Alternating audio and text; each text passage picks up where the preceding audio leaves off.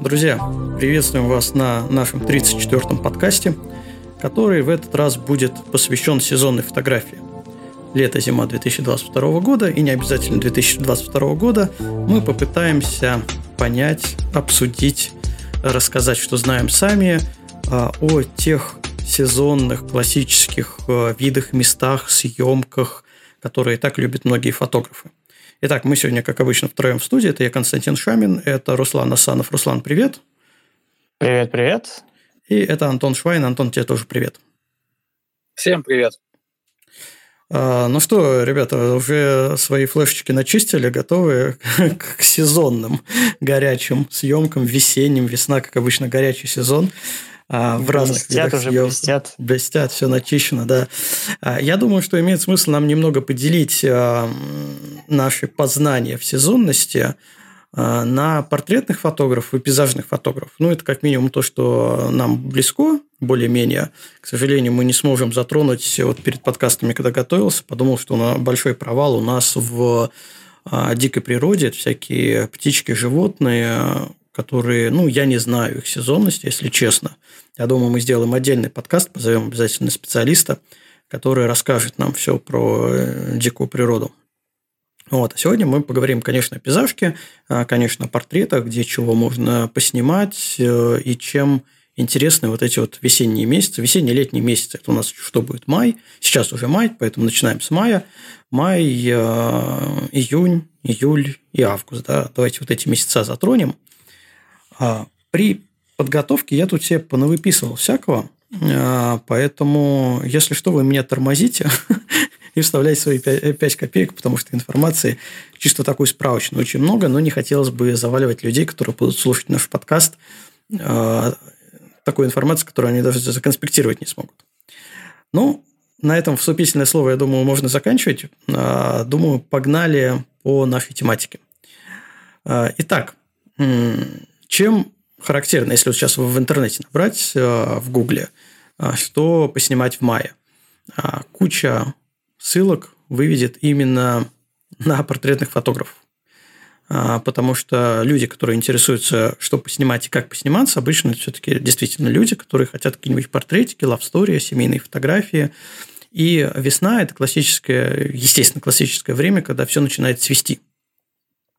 И все фотографы пытаются урвать вот эти вот кусочки цветения а, для того, чтобы, ну, по классике, там, не знаю, сакура, яблоневый сад, не знаю, там, тюльпаны, маки, розы и все такое прочее, обязательно поснимать. А, во-первых, а, с коммерческой точки зрения это хорошо, всегда найдется клиент, у которого нет еще фотографии с сакурой. Ну и плюс, это действительно сезонное явление, ты можешь сделать акцент на то, что вот, ребята, сейчас это цветет неделю-две, и потом все, потом только в следующем году. Давайте быстренько мы пофотографируемся. То есть это как Новый год, только весной. Да, когда все фотографируются в студиях у елк в Новый год, здесь то же самое, обязательно с какими-нибудь цветочками. Для пейзажного фотографа, в принципе, тоже имеет смысл ориентироваться на время цветения, потому что не портретом единым, как говорится, а всегда можно найти какие-то более дикие места, цветущие, которые включить в свой пейзаж. И это как минимум интересно, всегда разнообразит наш пейзаж. А, итак, что, с чего у нас начинается сезон? Обычно он начинается... Ну, мы сейчас будем говорить, скорее всего, о центральной части России, во всяком случае, для начала, а, потому что в других регионах, естественно, все это южнее, все это начинается раньше, а севернее все это может вообще не начаться. Самое наверное, последняя мода, мода последних э, лет – это, наверное, сакура. Да, цветение сакуры, благо в Питере, в Москве у нас появилось достаточное количество этих деревьев для того, чтобы можно было где-то поснимать.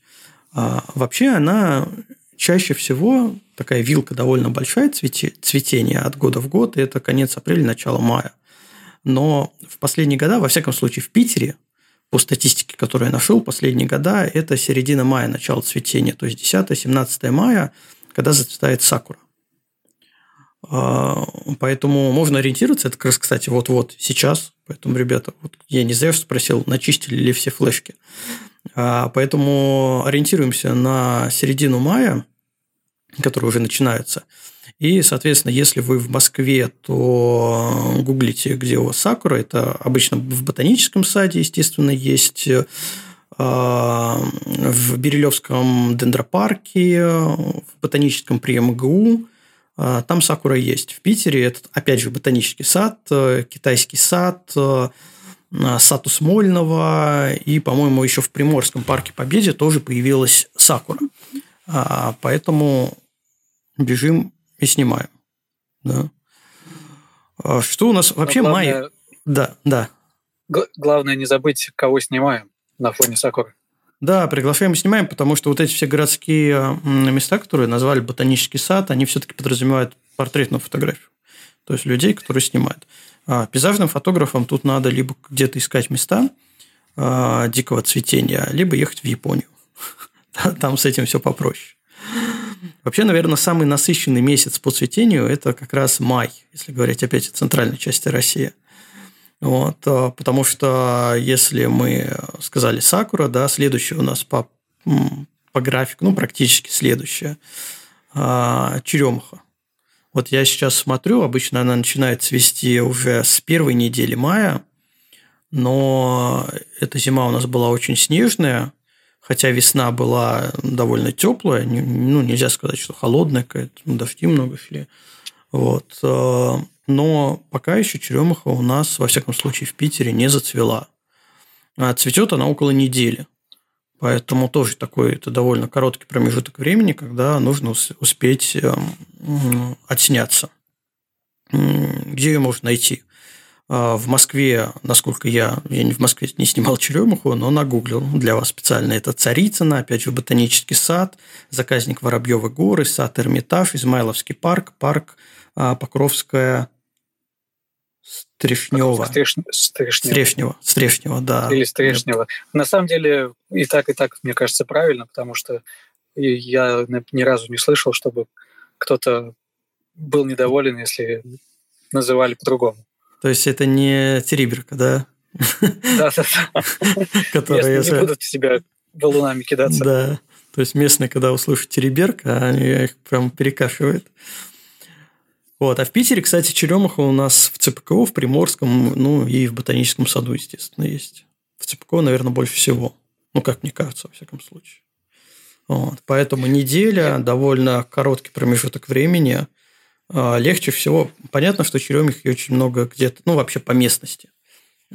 В идеале у меня, например, есть прямо около дома черемуха, поэтому я могу отслеживать а, кстати, вообще э, такая больная э, тема для меня, потому что я на протяжении многих лет просто все эти сезоны пропускаю цветения. А, ну, во-первых, может быть, потому что я отошел от портретной фотографии. Это стало не так интересно снимать. Вот этот вот мейнстрим а елочка в студии под Новый год. Все неинтересно. Но фотографии получаются хорошие у людей, которые этим занимаются. Поэтому не игнорируйте. А у меня черемуха прям под окнами, я могу смотреть, но последние несколько лет я ее ни разу не снимал, к примеру. Кость, хотел бы добавить да. еще по Сакуре немножко. А, в Краснодаре, в парке Галицкого, это тот парк, сумасшедший просто по красоте парк возле стадиона Краснодар. А там тоже высажено очень много сакуры. Но угу. вот если я правильно помню, то она уже либо отцвела, либо сейчас вот вот-вот отцветет. Потому что в конце апреля видел много постов из э, соцсетях э, с этой вот красотой из Краснодара. Ну вот она сакура и цветет, как конец апреля, начало мая, получается, вот апрель, конец апреля это все-таки южные регионы, а май это вот ближе к нам уже. Ну, да-да-да. Там все, там все пораньше да, ну, начинает можно цвести. На- накидывать, точнее, отминусовывать недельку-другую и ожидать э, этого. Или наоборот, нам имеет э, смысл следить за условным Краснодаром для того, чтобы не пропустить сезон у нас. Вот. Да, берешь а палаточку и идешь в парк Горького в Москве ждешь. Пару недель, да? Пока все будет цвести. Да, я думаю, там быстро к тебе подойдут люди в форме и спросят, ты что тут делаешь. Уже два часа стоишь на одном месте. Ты и ответ их удивит. Пару недель. Да, да, ответ их очень удивит. Я думаю, не поверят. Так, что у нас еще да. цветет в мае? Яблони, да, наверное. Яблони и маки. Маки. Ну, по яблоням все очень просто. Это действительно май, зависит, конечно, от сезона, потому что очень часто яблони цветут через год интенсивно. И яблоки дают раз через раз. Но при этом это даже может биться по районам. Допустим, у нас по Питеру бывает, что а, в одном районе в этом году яблок нету, а в другом районе их много. И наоборот. То есть надо смотреть э, конкретно год, что происходит, но цвести они цветут практически всегда.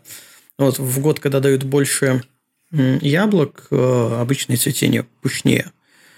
В Москве просто какое-то неимоверное количество я нашел, где есть э, яблоки, яблони точнее, это яблоневый сад, музей-заповедник Коломенское, музей-заповедник Царицына, сад имени Баумана, Екатерининский парк, главный ботанический сад, Поклонная гора, Аллея мира, Киров, э, Кировская пойма вдоль улицы Исаковского. Вот так вот. Это Строгино район. А в Питере Приморский парк Победы, ну и, наверное, из крупных, наверное, все. Больше я нигде так прям таких залежей не находил, а, а Google мне ничего дополнительного не выдал. Вот. По макам. Да, что у нас с маками? А вообще у нас, кстати, кроме маков, еще есть и тюльпаны в мае. Да. А, к сожалению, где маки растут в Москве, я, наверное, не знаю. А, маки в Москве не растут. Ну, ну, смотри, например, тюльпаны в Питере тоже тут, не растут. Тут, но... тут, с ними, тут с ними борются. Да. А, но у нас, например, есть фестиваль тюльпанов. Он, кстати, будет в этом году опять проходить на Елагином острове. Сейчас быстренько я даты посмотрю. У меня было открыто. Вот. 14-15 мая и 21-22 мая будет проходить фестиваль тюльпанов на Елагином острове, поэтому, вот, наверное, в Питере максимальное количество тюльпанов будет там. А, но с учетом того, что это фестиваль, э, я не уверен, что можно прям там а, поснимать что хочешь, потому что это обычно огороженные телефоны, представлены разные виды тюльпанов. А, но, например, какой-нибудь макро спокойно можно поснимать с тюльпанами. Мы вот гонялись за тюльпанами на Эльтоне.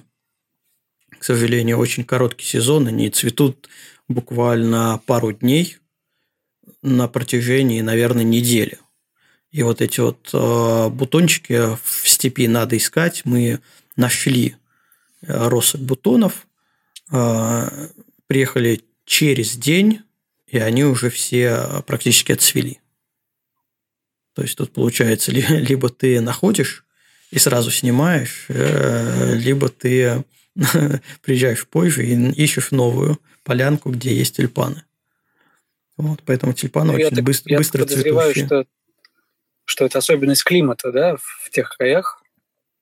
Долго они там просто-напросто из-за а, Ну, во-первых, там, не там да, тюльпан цвести. дикий, как таковой. Да, дикорастущий тюльпан. А, он в естественной среде мигрирует, то есть э, полянка, которая была в этом году, в следующем году, она здесь, скорее всего, не будет, потому что семена отнесет, будет где-то в стороне. Вот. И действительно, дикий он цветет очень мало. А тот тюльпан, который э, классически мы представляем в букетах, да, или там в Голландии вот эти все фестивали, в Питере вот этот фестиваль, это культивированный тюльпан, который, естественно, ну, и сделан для того, чтобы цвести дольше и стоять дольше. Поэтому да, это немного разные вещи. Но это тоже май месяц, если говорить о вот, на наших фестивалях. А, кстати, вот э, в Европе, не знаю, Руслан, не смотрел информацию там, когда сезон тюльпанов? Тоже, наверное, май месяц, я думаю. Слушай, вот э, что-что, а вот именно тюльпаны а в Болгарии я даже не знаю, где растут. И вообще растут ли а, в каком-то таком количестве, чтобы можно было их снимать. И э, фотографий тюльпанов я не замечал из Болгарии. Вот, так что я не знаю, здесь у нас нет их. А, как это получилось? Сейчас, конечно, поищу, погуглю, мне самому стало интересно, но тюльпаны в Болгарии как-то не в моде. много всего другого есть, но вот тюльпанов не помню. Ну, вот сейчас я нагуглил. поездку в Голландию. Ага. А, ну, вот пандемия случилась, и у нас, конечно, все обломалось и сорвалось. А все цветение тюльпанов было, если я правильно помню, то это май. Конец мая – это вот все их классические поля тюльпановые, высаженные одна к одной. Поля угу. бескрайние, с дрона снимай не хочу. Ну вот я нашел информацию в Голландии с 20-х числах апреля обычно. А, до второй недели мая. То есть, ну, условно, до конца мая. С конца апреля до конца мая. Сезон цветения тюльпанов. Да, поэтому кто собирается в Голландию, да, фотографии, конечно, красивые. Ну, там, наверное, скорее Я... только макро и аэрофотографии интересно делать. Вот, если, опять же, разрешено делать аэрофотографии. Нет, ну, ну там, во-первых, э, нет, ну, в основном разрешено, конечно, поля обширные, это как лаванда в Болгарии.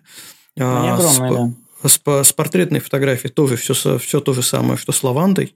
То есть это девочки в платьях с корзиночками, с цветочками – вот. Это тоже сезон, да, это сезон таких съемок. То есть как раз э, тюльпановые поля, георгиновые поля и лавандовые поля, ну, принцип съемки, стиль съемки.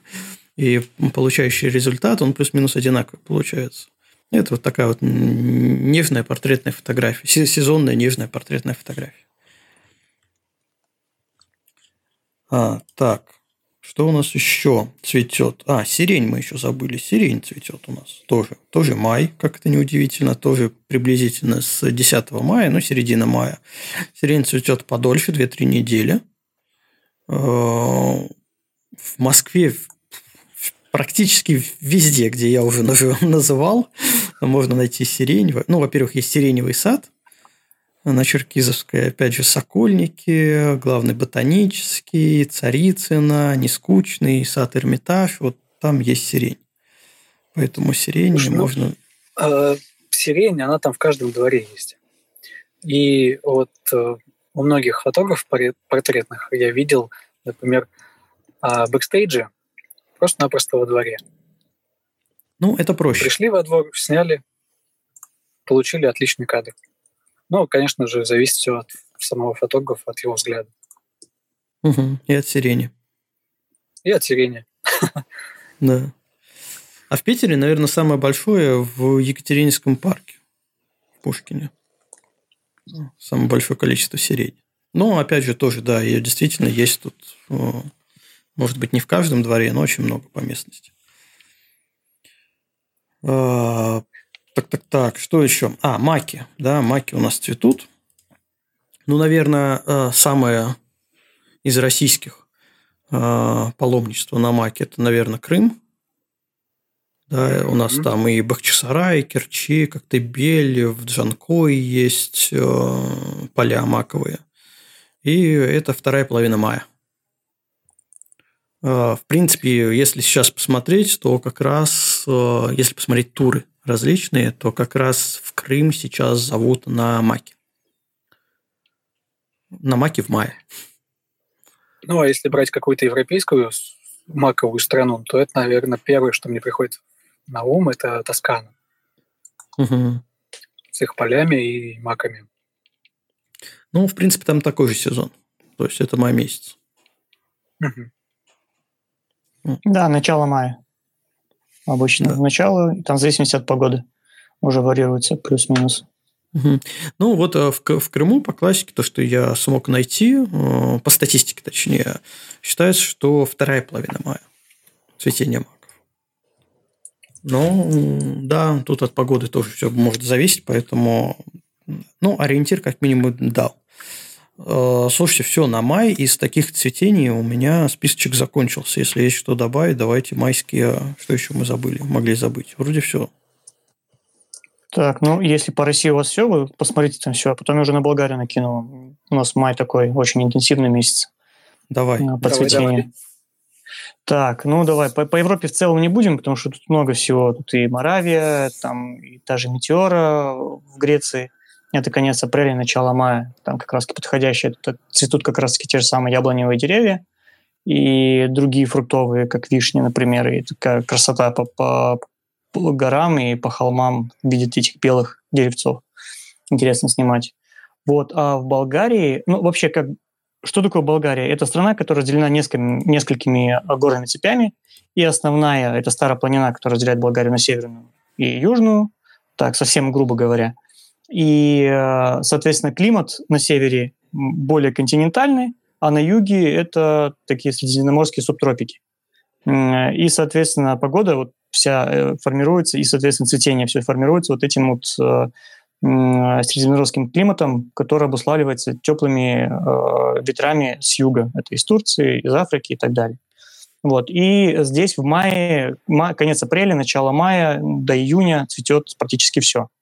Это вот начиная, если брать э, май, иногда начало мая, вот что интересно, есть такое дерево, багряник, европейский называется, или по-другому иудино дерево. Это для портретов, я, пока мы говорили, я вспомнил про эту штуку. Это такое дерево, у которого нет листьев.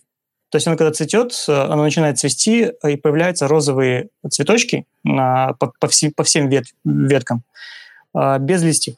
Это очень красиво, такие розовые шары огромные стоят э, по паркам. Это очень круто и красиво. И в перемешку с каштаном они начинают цвести. А каштан это большой, это такой называется пирамидальный. А, огромные деревья с э, пирамидальными цветами каштанов. Тоже очень красиво. Это для портретов используется. Я не сам не портретист, конечно, но предполагаю... Но, но иногда балуюсь. Ну, иногда, да, ввиду того, что есть э, единственная линза, которая у меня осталась, она предполагает съемку портретов, то иногда делаю, да. Вот.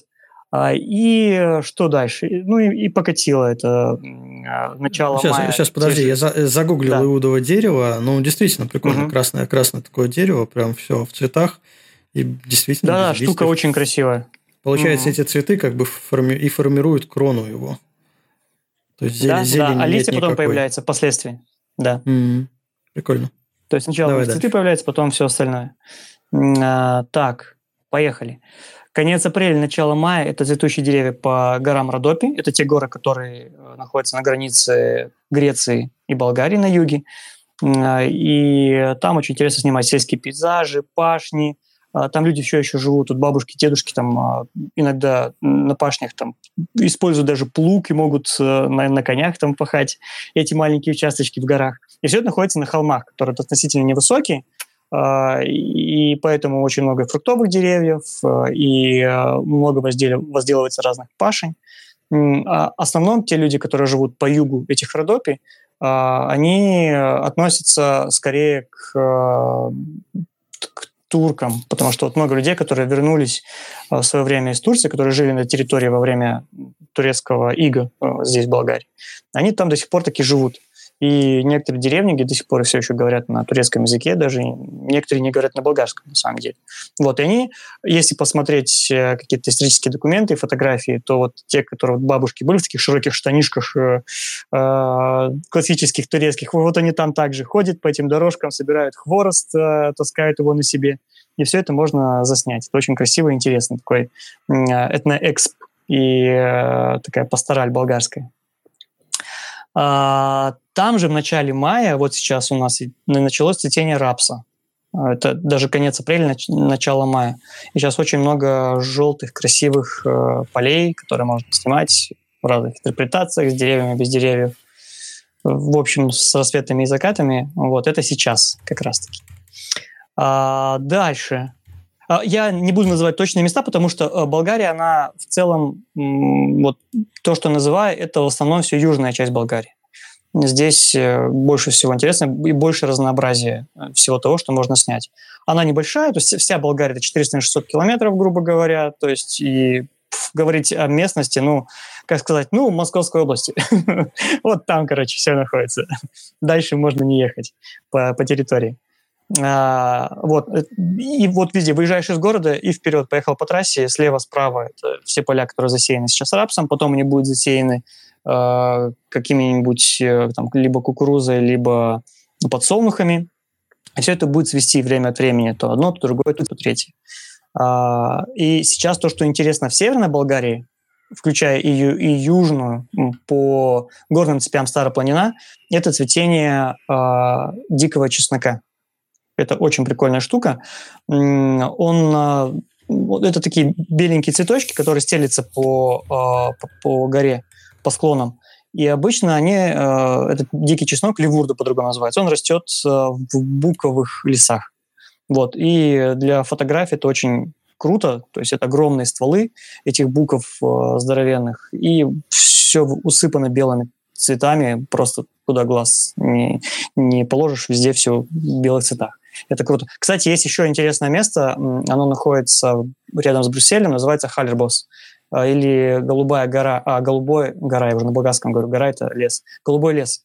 Это парк, Э, за которым ухаживают, и в нем э, то ли высажены, то ли они сами растут, я уже точно не помню, э, много разных культур таких вот растений. Там же тот самый дикий чеснок, растет в свое время, цветет, потом колокольчики, ландыши, еще что-то. И почему называется голубая, голубой лес? Потому что во время цветения этих самых колокольчиков и ландышей да что ж такое, все забыл на русском. А, весь лес становится синим полностью, абсолютно. То есть куда ни глянешь, все, все синее. И, и тот же самый буковый лес. Очень круто. Всем советую, там где-то 15 или 20 километров от Брюсселя, если кто-то когда-то поедет. Э, ну, сейчас пока не очень, э, э, конечно, возможно, но в будущем, в будущем. Можно поставить себе галочку, это очень круто. Так, поехали дальше. Давай, давай я сейчас а, сразу добавлю про рапс. У нас это тоже угу если говорить о Краснодарском крае, а, апрель-май, апрель, начало мая. Цветение рапса, ландыша, квыля. Соответственно, у нас это еще плюс пару недель. Это май, начало июня. Вот, все, давай дальше. Да. Так, поехали дальше. Поехали к морю. Да. В начале мая есть такое интересное место, заповедник Яйлата называется. Она. Находится на побережье Черного моря, э, в северной части Болгарии. И э, там в начале мая можно застать цветение диких пионов прямо на побережье. Это скалистые высокие берега, и вот прямо на этих э, скалах начинают расти эти огромные красные красивые пионы. И вот многие фотографы ездят туда снимать как раз в начале мая. Тоже это очень круто. Само море, рассвет и закат, эти вот пионы растут. Ну и в районе есть несколько других интересных достопримечательностей, как те самые рельсы, э, Кости, mm-hmm. на которых мы снимали, э, да, на самом севере. Это тоже все, все очень близко находится. Мы, мы вот трансляцию, от, от, трансляцию оттуда делали. Да-да, да. да. А ветрогенераторы там же находятся, да. То есть много всего ну, слушай, в ваши 400 километров столько всего уложено. Я вот сейчас поеду в Никола Ленивец 800 километров. Два раза Болгарию пересечь, только чтобы доехать до точки съемочной. Это да, не говори. Здесь все, очень... В плане логистики Болгария для фотографа это просто рай на земле, на самом деле. Здесь очень много всего интересного. И благодаря климату много всего цветет в разные времена года. Поэтому то есть, выехать, поснимать что-то ну, занимает тот же Рапсон, например. Мне вот из дома выехать надо где-то, скажем, ну, 15 минут, доехать до ближайшего поля с Рапсом. До лаванды ехать максимум, наверное, минут 20. до красивого, хорошего поля. Ну, полчаса пускай, ладно, возьмем. Вот, все, все, все очень близко. А, так, что дальше? Да, ну маки. Маки у нас э, это тоже середина и конец мая.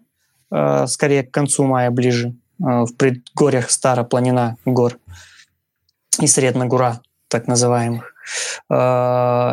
И, наверное, можно добавить сюда все же на май это цветение крокусов. На... Ты, Костя, тоже там был, на Семи Рильских озерах. Да. Это, ну, это одно из мест Семрильских озер. В принципе, по этим горам, э, много всего Рильским горам, э, много всяких э, склонов и озер, где можно встретить эти крокусы. Это тоже такие поля, засеянные просто дикими этими крокусами, они фиолетового цвета, очень красиво, они маленькие, но они как ковер просто стелятся по земле, это очень круто. Но вот они это, тоже недолго цветут, где-то там неделю, максимум две, да? Да, да, да, да. Ну, там, а, опять же, не все так точно неделя-две, а все зависит от того, как будет таять снег.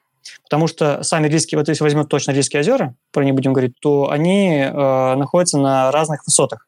Э, и пока снег начинает таять э, на нижнем озере, скажем, на верхнем все еще полностью закрыто снегом.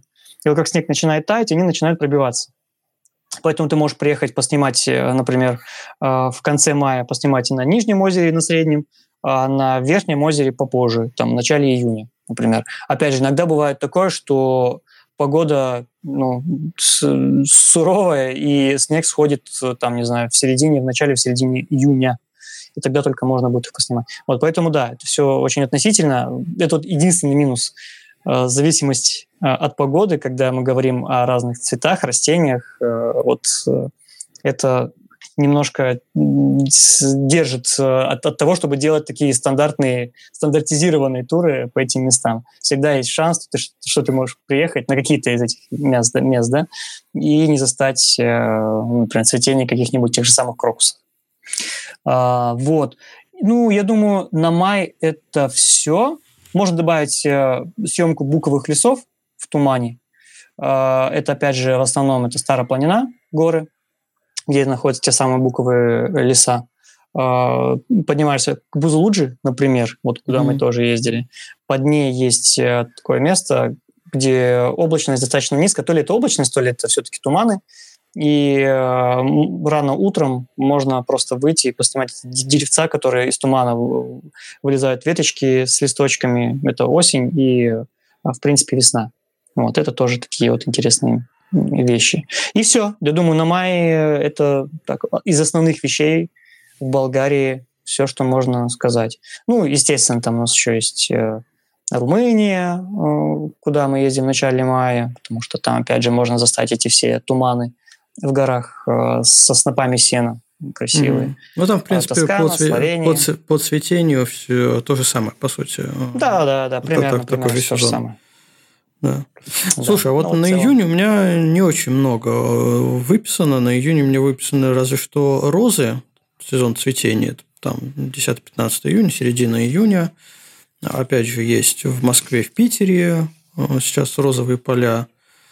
А в Москве вообще там какой-то, вот я нашел в Розарии, э, в ботаническом саду, они пишут у себя на сайте, что у них 7 тысяч кустов роз. То есть, ну, это огромно. Э, если сравнивать, допустим, с Питером, у Питера э, всего 600 э, розовых кустов. Поэтому тут ну, разница есть. А, и на июнь из такого классического выписано это, конечно, лаванда. Если говорить о российской части мира, то, скорее всего, это все-таки Крым.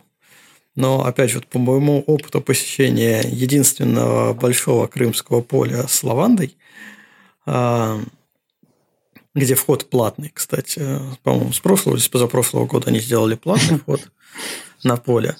Вот, это, конечно, беда-печаль после Болгарии.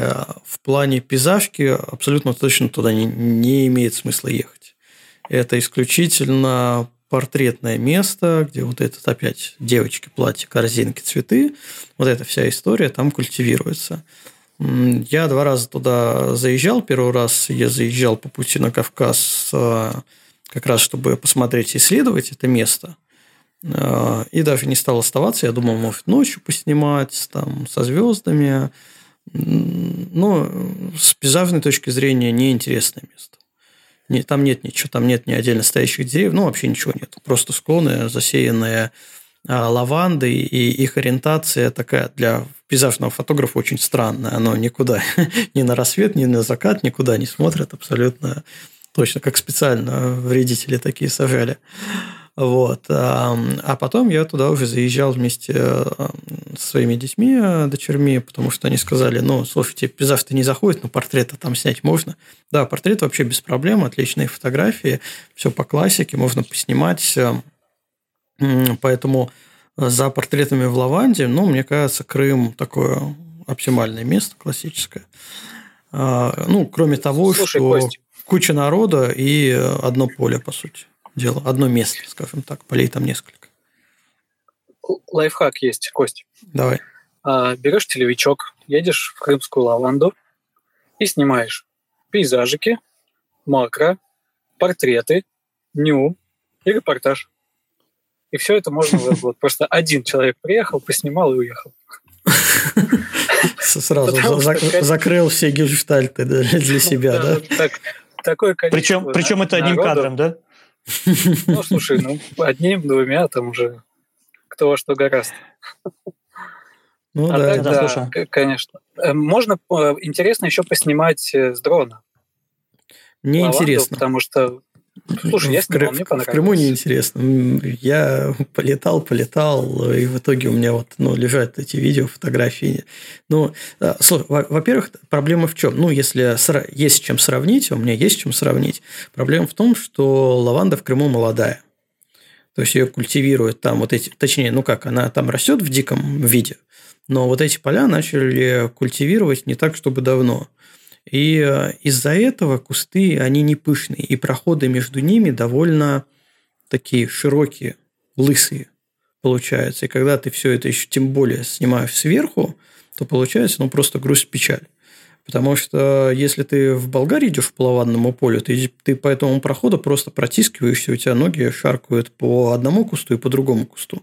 Это, кстати, минус, потому что там могут быть клещи, ты их можешь все цеплять на одежду. Потому что поэтому в Болгарии постоянно со спреями лучше ходить от клещей. Ну, для клещей это плюс. А, для клещей это плюс, да. И для фотографа это плюс. Ты поднимаешься, у тебя вот эти вот все ряды такие насыщенные лаванды, а тут все лысое.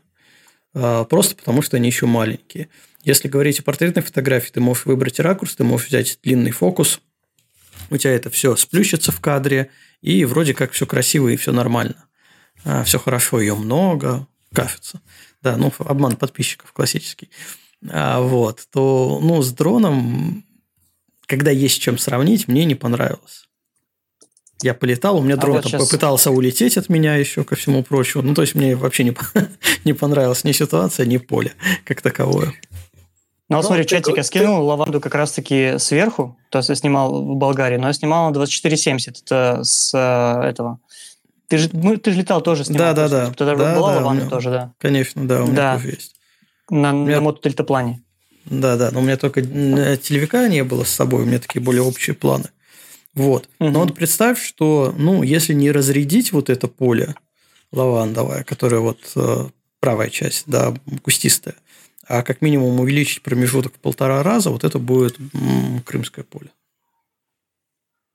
Да, да, там видно, что еще пока мало у вас. Она, она сама низкая. Такая лаванда бывает либо когда она, наоборот, старая, либо когда все еще молодая и не цветет как надо.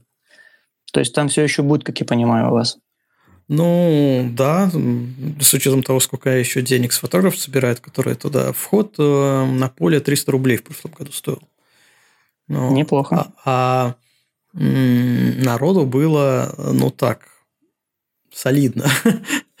Солидное количество. То есть, а, те кусочки поля, которые прямо около входа, они настолько затоптаны, ну, не сама лаванда, а вот эти проходы, что просто земля как бетон. Прям ровная, без камушков, ну, вот просто утоптана в бетон, до состояния бетона. Подальше, конечно, уже такая, ну, более-менее нормальная земля. Ну и, конечно, люди, людей очень много. Не совсем понимаю, почему они приезжают э, ближе к обеду или после рассвета, потому что максимально красивый свет, вот, с которым я там снимал, это как раз вот рассветный. Ну, 6 утра или сколько там было, я уже не помню когда солнце встает, и даже перед тем, как солнце встает, уже появляются определенные тени. А, а, ну, точнее, не тени, а светотеневой рисунок да, от того места, где будет солнце вставать. Но лаванда еще теневая и от того сильно насыщенная цветом. Вот. А так я встречал людей, которые с вспышкой э, снимали, направленные в небо, в облака. То есть, ну, разный народ интересный ходит. Так, он, он, Отражались от облаков? Ну, я затрудняюсь сказать, от чего там отражались, потому что облаков не было, но факт, ну, у меня даже в сторис, если посмотреть а, сохраненные хайлайтсы из Крыма, то как раз там можно найти этот сторис, когда я просто, ну, я не мог это не заснять, я был очень удивлен, что там человек снимает. Да. Но это ладно, это уже к людям, которые снимают. Да, вот ты скинул вон там сейчас убранную лаванду. Ну, да, ну, геометрия, чего ж тут. Просто геометрия. Ну, геоме- геометрические, да, фигуры какие-то можно поискать, человека поставить куда-либо в красивом платье, например. Тоже же классно. В принципе, найти э, какой-то сюжет можно, было бы желание. Нет, э, и в основном это все-таки сюжеты с людьми. Ну, если говорить про Крым. Потому что, ну, как ни крути, я э, вот все эти поля обошел, примеривался и так и сяк. Опять же, когда есть с чем сравнить, ну, выйти из положения можно. Можно как-то снять, но все равно это, знаешь, для искушенного фотографа все-таки не то. Надо подождать, когда она разрастется там. Ну да, вот я хотел заметить, что ты говоришь с точки зрения искушенного человека, который посмотрел уже много сюжетов таких подобных. Вот, вот Руслан скинул. Есть чем сравнить. Вот, сравнивай, да, пожалуйста. Это, это типичная болгарская лаванда, да. Вот, ну, это место, кстати, Красота. это поле уже отсутствует. То есть в последние годы почему-то там не, не поддерживают эту лаванду, и все. Здесь уже такой кадр не сделаешь, к сожалению, с этим деревом, с этими горами. Ну, то есть, Но да, похожих э, мест. Э, чем понравилось, э, ну, вообще, Болгария, когда говорят о, о лаванде, сразу вспоминает Францию. Да, там все вот эти вот не, не все, Домики. вот эту вот кла- классическую фотографию, такой пригорочек, а вот там дерево, дерево стоит, да. Ну, там, да, это болгарская тоже классическая. А, но Болгария обогнала Францию по производству лаванды, соответственно, полей лавандовых э, в Болгарии больше. И что мне понравилось, и почему я скучаю, я просто думаю, ну, откроют границы, я, наверное, в Болгарию просто рвану ну, волосы назад, которых нету, да, пятки горят.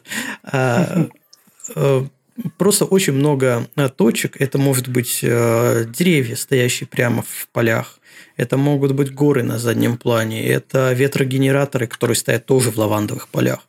Ну, то есть э, такое разнообразие, которого ну, в Крыму вообще нету. А во Франции тоже их достаточно мало. То есть те точки, которые съемочные, которые все снимают, во всяком случае, у них тоже вот отдельно стоящее дерево, потом перепад высот, холмы, ну и, в принципе, все на этом, с пейзажным. А здесь больше истории получается. Вот. И даже да, сам... то, да. да. Вот так. Э, и э, помнишь, даже мы стояли там, стояло дерево, и по холму еще шел какой-то пастух с овцами а, на закате. Ну, так, да, да, да, да. Это вот на этом же поле как раз оно и было. Да, да, то есть... А, ну, кстати, вот с ветрогенераторами фотография такая. Да. На скорую руку. Да, да, тоже помню. Ну, и, соответственно, это ночная, а дневная будет, э, будет видно, что это ветрогенераторы, а не палки с дневная фонариком наверху. такая себе. Кстати, дневная тоже я сейчас скину. Примерно, примерно вот так. Это дневная. Вот оно поле лавандовое э, между полями. Ну, там, да, пшеница. пшеницы. Да, да. Ну, кстати, да. вот этот э, раздел тоже, у меня тоже где-то есть фотография а, раздел, когда пшеничное поле заканчивается, начинается лавандовое, но ну, тоже очень классно смотрится на контрасте цветов. Так, э, сразу реплика из чата. Николай нам пишет, что если брать регионально, то в начале мая на Алтае цветет, цветет моральник. А, О, кстати, да. Да, девчачьи полки рвутся в горы для портретных да. фотосессий. Да, да, и фотографии, да. Э, действительно, это вот э, особенность. Наверное, если говорить об Алтае, я думал попозже чуть поговорить а, про туры. Ну, в принципе, мы попозже поговорим про различные туры, вообще про места, не просто про цветение чего-либо, где-либо, а именно про места, когда туда хорошо ездить. Так вот, если говорить об Алтае, в принципе, туда можно ездить в любое время года, регион довольно классный, а, но по мне это действительно либо вот весна, май месяц, когда цветет э, моральник, либо все-таки золотая осень. А с точки зрения пейзажа, во всяком случае, пейзажной фотографии, даже золотая осень предпочтительнее, потому что там, опять же, очень переменчивая погода, очень много ракурсов, каждый год все это по-разному выглядит. И ну, кадров ты, мне кажется, привезешь намного больше э, классных, чем по весне. А портреты весной, да, да, цветение. самое то.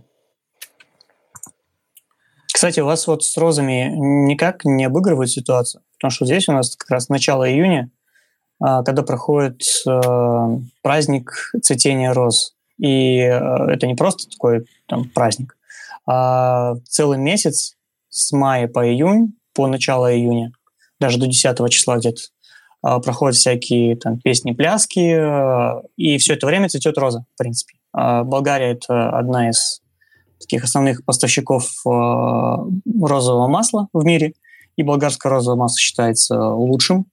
Здесь э, прижилась очень хорошо дамасская роза когда-то много лет назад, которая дает лучшее масло и лучший урожай, нежели она давала ну, в Дамаске, да? откуда ее привезли, почему называется Дамасской. Да. А, и здесь прям девушки одеваются на национальные костюмы, водят хороводы, на полях устраивают там представления, они собирают эти розы. Э, вообще, в принципе, лепестки роз собираются до рассвета, а, так как э, когда восходит солнце, высыхает э, роса на лепестках роз и испаряется часть этого аромата масла. Поэтому собирать ее необходимо до рассвета, а, и э, когда людей вывозят на сбор этой розы, они как раз собирают тогда, когда невозможно заснять. Но поэтому проводят все эти фестивали, и собирается там большие количество людей, которые поют, танцуют, одевают э, национальные костюмы, э, венки из роз, ну, из лепестков роз как-то там делают, конечно, без шипов, как я понимаю, потому что все счастливые и веселые.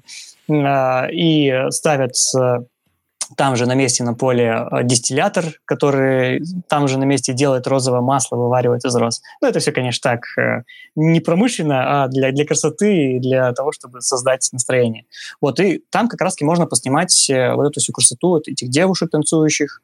Они прям выстраиваются там по рядам этих роз, подкидывают лепестки вверх. Ну, в общем, много классических кадров э, такого плана. И вот это одно из таких ярких, наверное, как на русском сказать, ощущений, переживаний, которые можно найти в Болгарии, э, для которого, для чего можно приехать в принципе. Это недолго длится, всего пять дней э, этот фестиваль, и в течение этих пяти дней, обычно пять дней, 4-5 дней, а, э, именно конец фестиваля, когда проводят эти самые ритуалы, потому что то есть весь месяц это там, танцы, пляски и так далее, концерты по разным городам в долине роз и лаванды – который находится как раз в центре Болгарии, в центре Южной Болгарии. А, а в конце а, этого всего празднества, в начале июня, проводятся именно те ритуалы. Вот в течение пяти дней в разных э, местах, на разных полях, каждый раз делают около какой-нибудь деревни, выходят разные люди, соответственно, и по-своему проводят фестиваль. То есть это такой этнограф и фотоэкспедиция. Это круто. Вот поэтому розы это такая интересная штука. Не знаю, в России, по идее, должны были тоже сделать уже что-нибудь с розами. Слушай, ну смотри, здесь просто ситуация в том, что а, Болгария это все-таки крупнейший поставщик розового масла. А, как таковые. Ну, да. а, ну, там, мне кажется, Болгария, Болгары вообще могут из розы сделать все, что угодно. От масла, мыла, там на самом деле вино розовое, из роз и розовое. А, на самом деле, иногда я, на самом, я не люблю розу. Вот. Ну, вот продукцию, точнее, из розы. Я не очень люблю. А, и когда вот в Болгарии начинается, вот был в этом сезоне, начинает отовсюду этот розой нести, все те продают мыло из розы, крема из розы, вино из розы, все из розы. Это уже просто тумач Ракию из розы. Костя делает ракию, эту болгарскую водку из розы делают розовую. Что там ну, говорить? Это, это, это, это жестко, это уже перебор, на, на мой взгляд. Но просто именно, что я хотел сказать, именно вот из-за такой культивации этнографического и вообще событийного, а, событийной истории, что вот, да, мы крупнейший производитель розы, и вообще это наша уже традиция, да, традиционная стала. Вот да, поэтому да, все это об, обыгрывается именно там костюмированное всяким. У нас нет такой традиции выра- выращивать, культивировать розу, поэтому у нас э, именно с розой никак ничего, ну, во всяком случае, я не могу вспомнить. Может, где-то в регионах есть какие-то праздники, но так на вскидку я не вспомню. Э, из таких, э, где девушки, переодевание и все такое прочего, скорее всего, это больше классические русские а Ивана Купалы праздники, ну, такие завязанные на да это не реликия, да, что у нас там будет э, язычество, мифология, да, вот на этих всех праздниках завязанное. А, тогда да, тогда есть э, определенные фестивали и все вот эти вот костры. Ну, на самом деле, вот удивительно, я сейчас за собой заметил, когда это говорил, что э, я ни разу этим не интересовался в плане съемочного. То есть найти место. А, ну банально, Масленица, да, Масленица, Никола Ленивец. Никола Ленивец за последние, там, не знаю, пять лет создал классную традицию. Они на Масленицу строят огромные деревянные э, здания в виде э, крепостей каких-то, ну, ну, действительно огромные, не знаю, метров там 20, наверное, в высоту, э, и сжигают все это дело на Масленицу. Это смотрится очень классно, это смотрится прям, ну, доставляет вау-эффект. А единственное, почему я туда так и не доехал, это количество народа, который все это смотрит. То есть, с точки зрения фотографии, очень сложно. Там, во-первых, э, куча фотографов, во-вторых, э, куча народа. Э, и с точки зрения снять это красиво, это проблематично. Вот, поэтому я все это дело откладываю. А вот насчет всяких костров, Ивана Купалы, хороводы, вот удивительно, но я никогда не интересовался. Вот, может быть, в этом этот год как раз для этого мне предназначен, поинтересоваться и попробовать на такой праздник попасть с фотографической точки зрения. Или, может быть, даже, э, если тут нет у нас ничего поблизости, может быть, даже э, организовать нечто такое тематическое именно. Потому что, ну, мне кажется, это может быть интересно. Я вспоминаю болгарские вот ваши эти купания в воде. Забыл, как О, называется. Да, вот в холодный еще период. Ну, классно смотрится. Так, нам что, что кидают? А, это, это ты кидаешь. Это вот, кстати, да, фотография. Да. Так быстренько обработал с праздника. Это вот такие девушки. Ну, не такие угу. точно, не разные. Ну да, ну, ну, э, да, смотри, национальный костюм очень похож. Вот как раз э, этот э, в медведей как костюм шкуру медведя напяливает, тоже как забыл, как праздник называется. Опять же, у вас там. А... Нет, не, всп... Кстати, не вот а вот настоящие э, сборщики. А, подожди-ка, не то. Не тот файл кидаю. Настоящих сборщиков роз сейчас вам скину для сравнения. А, вот. Пока ты ски- скидываешь, мне вот эта история про настоящих сборщиков роз напоминает то, что ночью надо собирать. Да, они как-то даже на болгар-то не очень похожи, если честно. Да, да, это, это цыганского населения в основном потому что э, это все очень-очень-очень дешево. То есть э, заводы, mm-hmm. те, которые перерабатывают масло, они платят какие-то копейки, что-то около 30 центов, если не ошибаюсь, за килограмм.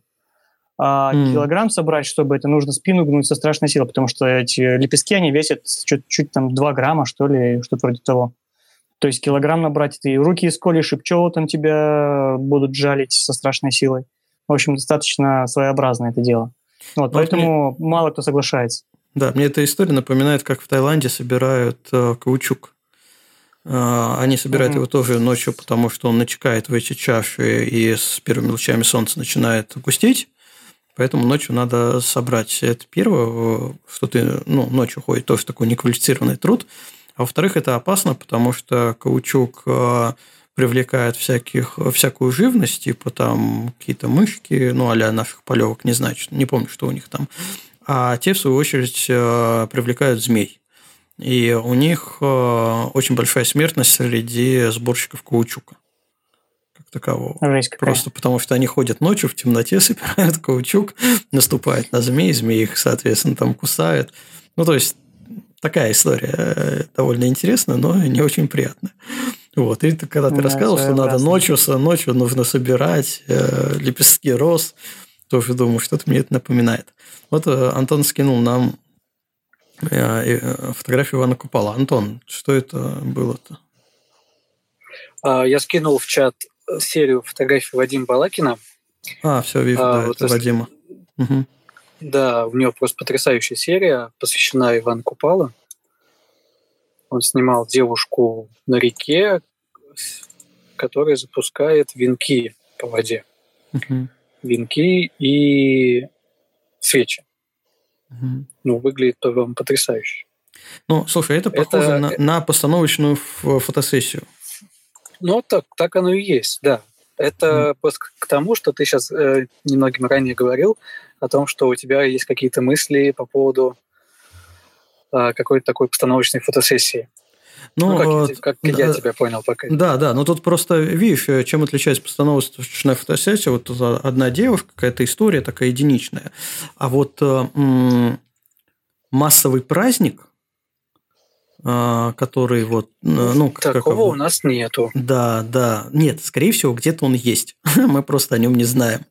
И вот попасть туда, либо организовать что-нибудь более-менее массовое, там это не одна девушка, потому что, ну, что, одна девушка, ну, это же не, это не выглядит как праздник, потому что Ивала Купала, вот я помню там по детству э, в деревне, когда у бабушки были, это действительно праздник массовый, то есть там не одна девушка ходит, там целые хороводы вводят, а, народ гуляет, ну, то есть вот хочется такой прям массовой истории, классической. Можно попробовать найти, либо попробовать организовать. Надо подумать. Надо скорее, себе в туду, скорее в туду лист организовать. Э, так, сейчас я быстренько нагуглю, когда у нас Ивана Купала. 6 э, июля. Скоро. О, далеко ушли. Да. Ну, все равно сейчас быстро, что тут у нас май уже к середине ну, да. подходит, июнь весь занятый уже, на скорее всего, и начало июля, так что да, ну, даже так, этот... слушай, у меня по июню еще есть, кстати, если что. Вы тут это, не убегайте там в июль пока. И тут еще несколько слов скажу про июнь. Ну, давай, давай, давай тогда про июнь. Я Руслан, быстренько. А, Руслан, извини, Ау. маленькую ремарочку. А, для тех, кто онлайн нас слушает, если у вас есть что добавить, пожалуйста, включайтесь, поднимайте руки, мы дадим вам слово. Да. Руслан, давай. А, Ремарка закончилась. Да. Самое главное, что хотел добавить, ну, понятно, лаванда, да, это, это лаванда, это все, это, это наше все, то, что здесь э, в июне, что мы все всегда ждем, это, это середина. Все. Да, середина, конец июня, это наше всех все, по возможности. А, а, полей в Болгарии очень много, они цветут в разное время. Все эти поля, в зависимости от того, где они находятся, ниже, выше э, относительно э, перепадов высоты южнее, севернее, то есть все, все очень относительно. И можно снимать практически две недели, даже порой даже и три недели можно снимать все эти лавандовые поля по порядку. Одно отцветает, растет, цвести начинает, другое, опять же, зависит и от сорта лаванды, и от того, насколько она старая, молодая. То есть там нюансов очень много. И э, вот можно ездить, начиная от моря, вот как раз то, что с ветрогенераторами это вот э, северная лаванда на море. А с деревом это лаванда на юге, вот недалеко от Пловдива, там сколько, 50 километров, что ли, от, от дома, где-то совсем-совсем близко. Вот. И этих полей очень много. Это очень круто, и прям вот лаванда для меня это самое важное, то, что есть в июне для такого пейзажного, да и, да и для портретного фотографа.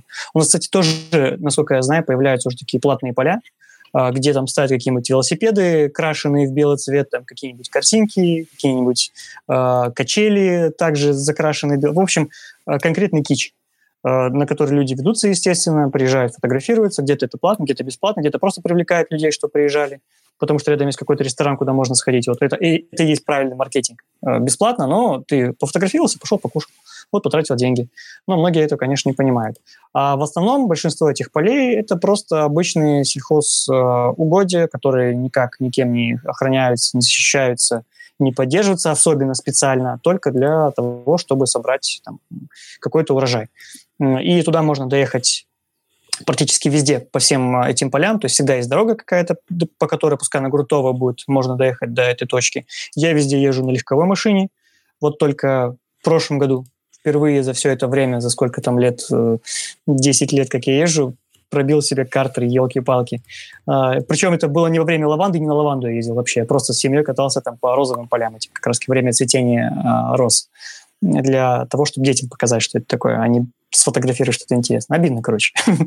вот. Но в целом везде можно доехать на легковой машине, полей много, можно приезжать снимать. Есть еще одно интересное а, событие, которое проходит в Болгарии. Это на э, юге э, Болгарии, на, практически на, на побережье Черного моря, есть такое место, регион называется Странджи.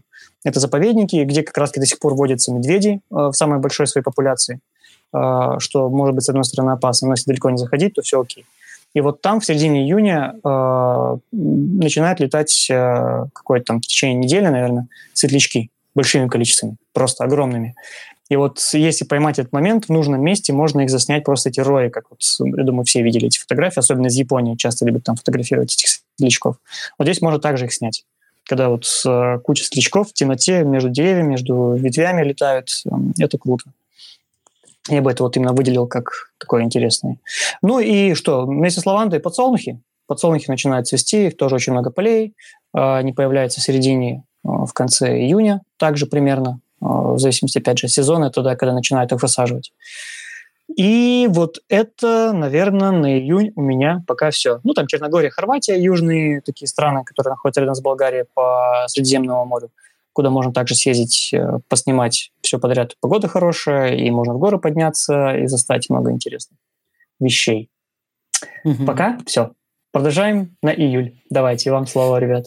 Слушай, ну по июлю на самом деле по цветению особо-то ничего уже нету, потому что все отцвело, начинается только, ну, единственное, может, вот э, я встречал подсолнухи, те же самые еще в июле продолжают цвести в зависимости от того, тоже от полей, когда они были засажены, от температуры, от региона. Потому что подсолнухи – это, в принципе, июнь-июль. Такая вот история.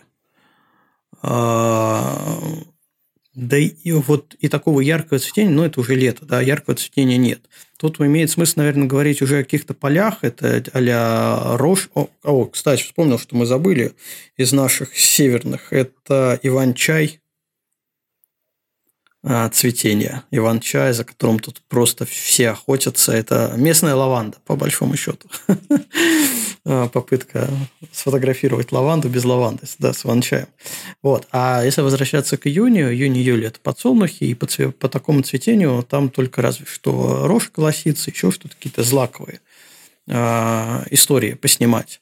Тут имеет смысл, наверное, уже поговорить о различных направлениях, куда когда съездить а, о, может быть, кто-то там тур присматривает, куда поехать э, летом, ну, вот весной летом, куда съездить. Может, об этом мы сейчас поговорим.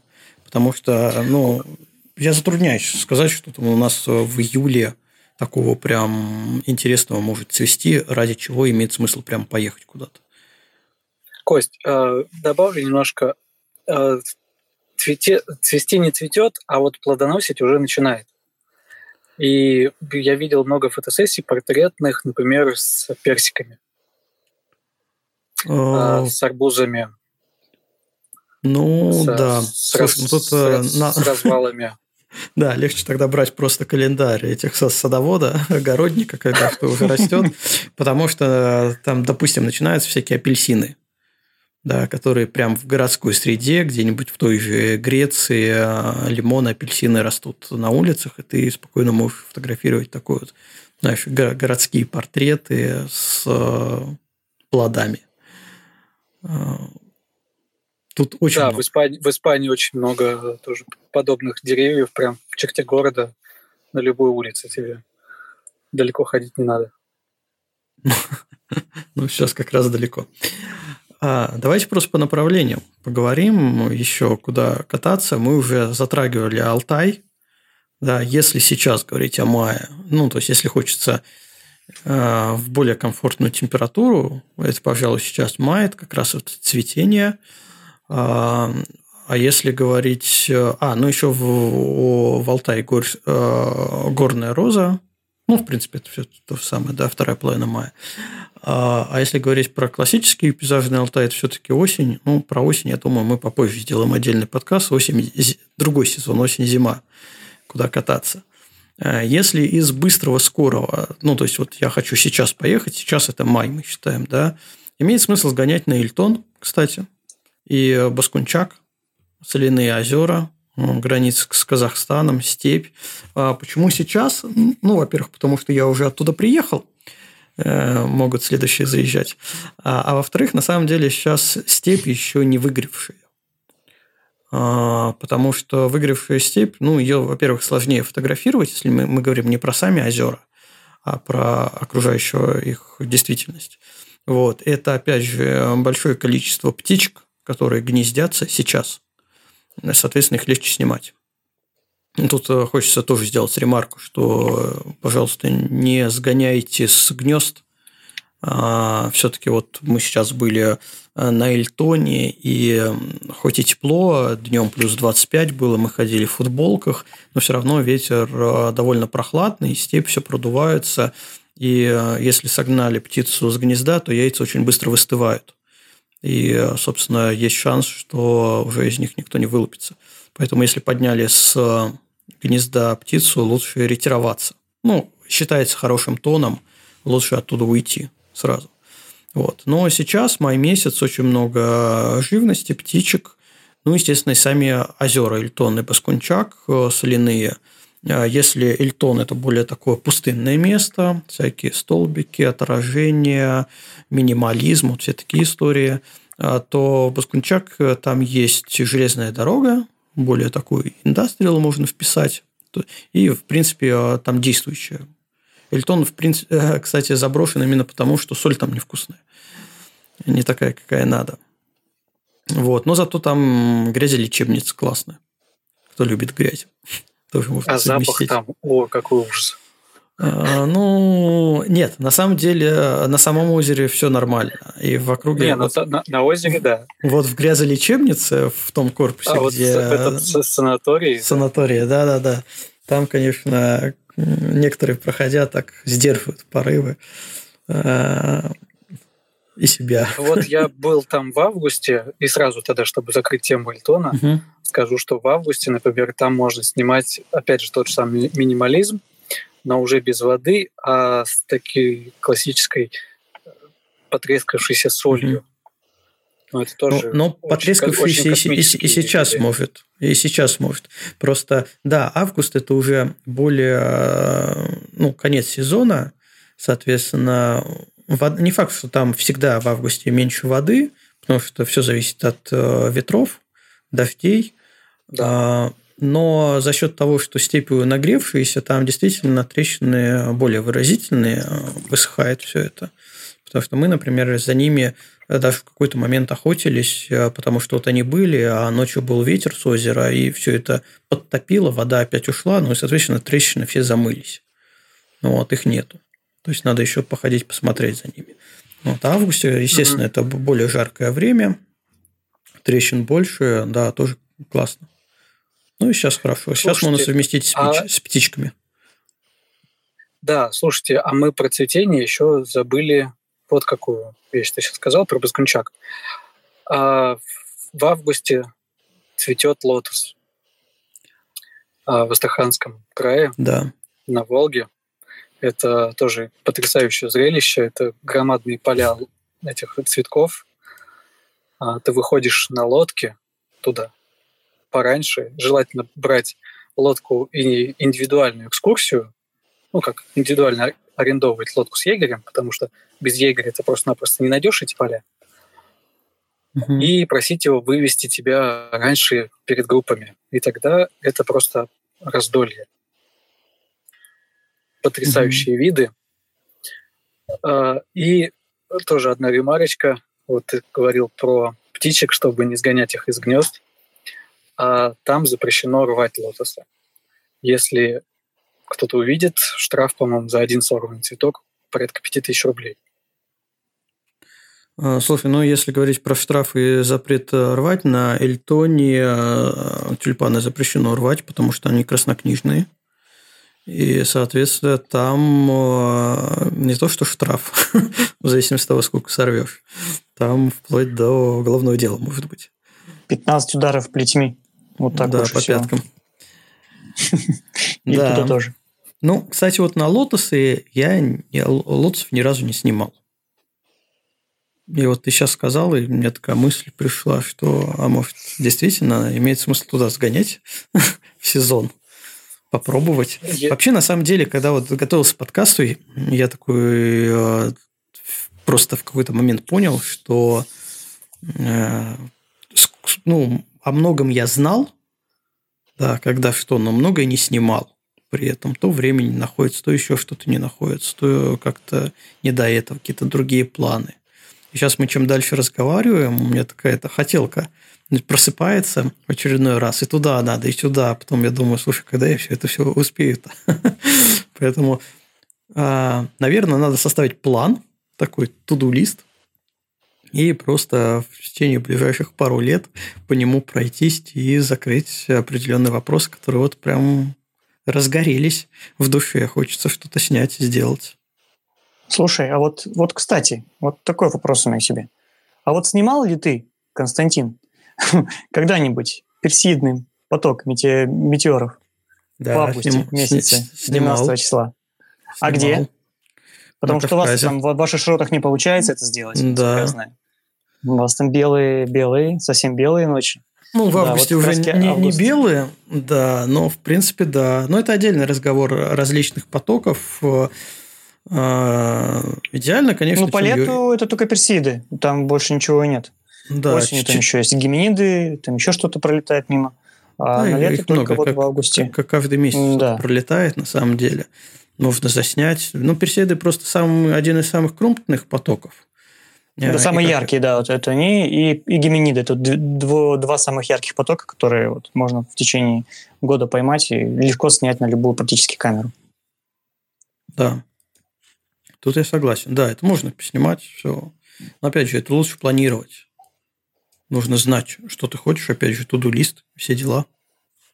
Да, да, однозначно. Так, вот Антон скинул как раз. Это лотос, да? Да, я скинул, ви, скинул фотографию с лотосов. Это как раз вот это поле. И, как видите, лод, э, количество этих лодок с туристами проделало там дорожку в этом поле. Угу. Там на самом деле очень мелко, буквально сантиметров, я не знаю, может 30-40 до дна, и там не на каждой лодке там, в принципе, пройдешь по этому полю. Угу. То есть большие, большие яхты туда вряд ли заплывут. Ну, это хорошо. Красота. На самом деле. Да. Потому что не, не да. надо там и, таких. И следом пару кадров я скинул с первый кадр с девушкой в красном платье, это с Эльтона, угу. как раз с солью высохшей. И второй кадр – это Баскунчак. Это вид с Большого Багдо. А, там есть такой природный заповедник, тоже просто какие-то космические краски имеет. Красная земля, зеленая трава и вот эти вот переливы от красного до зеленого тоже очень, очень потрясающе выглядит. Слушай, смотрел на этот кадр и думаю, надо обозвать эту фотографию Rain 3. Я смотрю, Олег снизу подписал Rain 2. да, Rain 2 уже есть, это Rain 3 скорее. это соль 1. Назовем так. Да. Так, Красота. хорошо. Да. да, погнали дальше. То есть про всякие ближайшие у нас что еще есть. Ну, если говорить о наших северных регионах, то э, по классике с мая Карелия открывает. Ну как, она не, закры... не закрыта, конечно, но открывается как направление Карелия, потому что это уже точно все там как минимум начинает зеленеть. Чуть попозже, если у нас вот как раз апрель, ну, в этом году что-то не очень зазеленело, да, май, то там плюс-минус так же, а, как минимум становится более интересно, а, скалы в голые, с голыми деревьями не так красиво смотрятся, если мы говорим о каких-нибудь ладожских шхерах. А, но Карелия как регион, в принципе, сам по себе довольно насыщенный. А, и на удивление я, пожалуй, не видел каких-то прям а, классных, уникальных фототуров туда. Ну, во всяком случае, то, что я видел... Э, были ну, парочку, были. Э, ну, ну, с монахом-то вообще был классный фототур, да. Но смотри, даже если вернуться к тому фототуру, который мы делали, а, по сути, мы, мы его совместили, такой пейзажный фототур с постановочной фотографией. А, потому что в сжатые сроки Карелия очень большая. В, сж, в сжатые сроки ты не можешь посетить все там интересные места, какие хотелось бы, потому что очень сложный тайминг именно по перемещению, логистика сложная. Э, банально выехать от Шхер до трассы как минимум час времени надо. Да? Вот и все. Потом по трассе еще пилить. И потом опять забуриться надо куда-то, да. Да, да. С трассы и ехать по бездорожью. Да, это все да. это в, в плане логистики довольно сложно. Поэтому э, если фототур подразумевает проживание на одном месте, это сразу нужно понимать, что довольно ограниченный радиус э, поездок. Вот. Поэтому мы тогда, в принципе, и совместили с постановочной. Но в плане вот именно постановочной она очень богатая, скалы, деревья, а, камни, мох, вот это вот все, это все классно. И все это начинается с мая. В принципе, по осень а, хорошо, в мае уже можно на лодках ходить обычно а, по воде. Естественно, летом вообще без проблем, осенью тоже. И любителям рыбалки там и рыбалка, возможно. А, различные островки, если опять, если мы говорим про Ладожские шхеры, национальные парки. Кстати, тут будет фотокэмп. Опять Nature Photo Team ребята организуют фотокэмп, и он будет в Карелии. А, поэтому я думаю, там анонсы уже скоро будут. Я такой, такой вам преданонс делаю.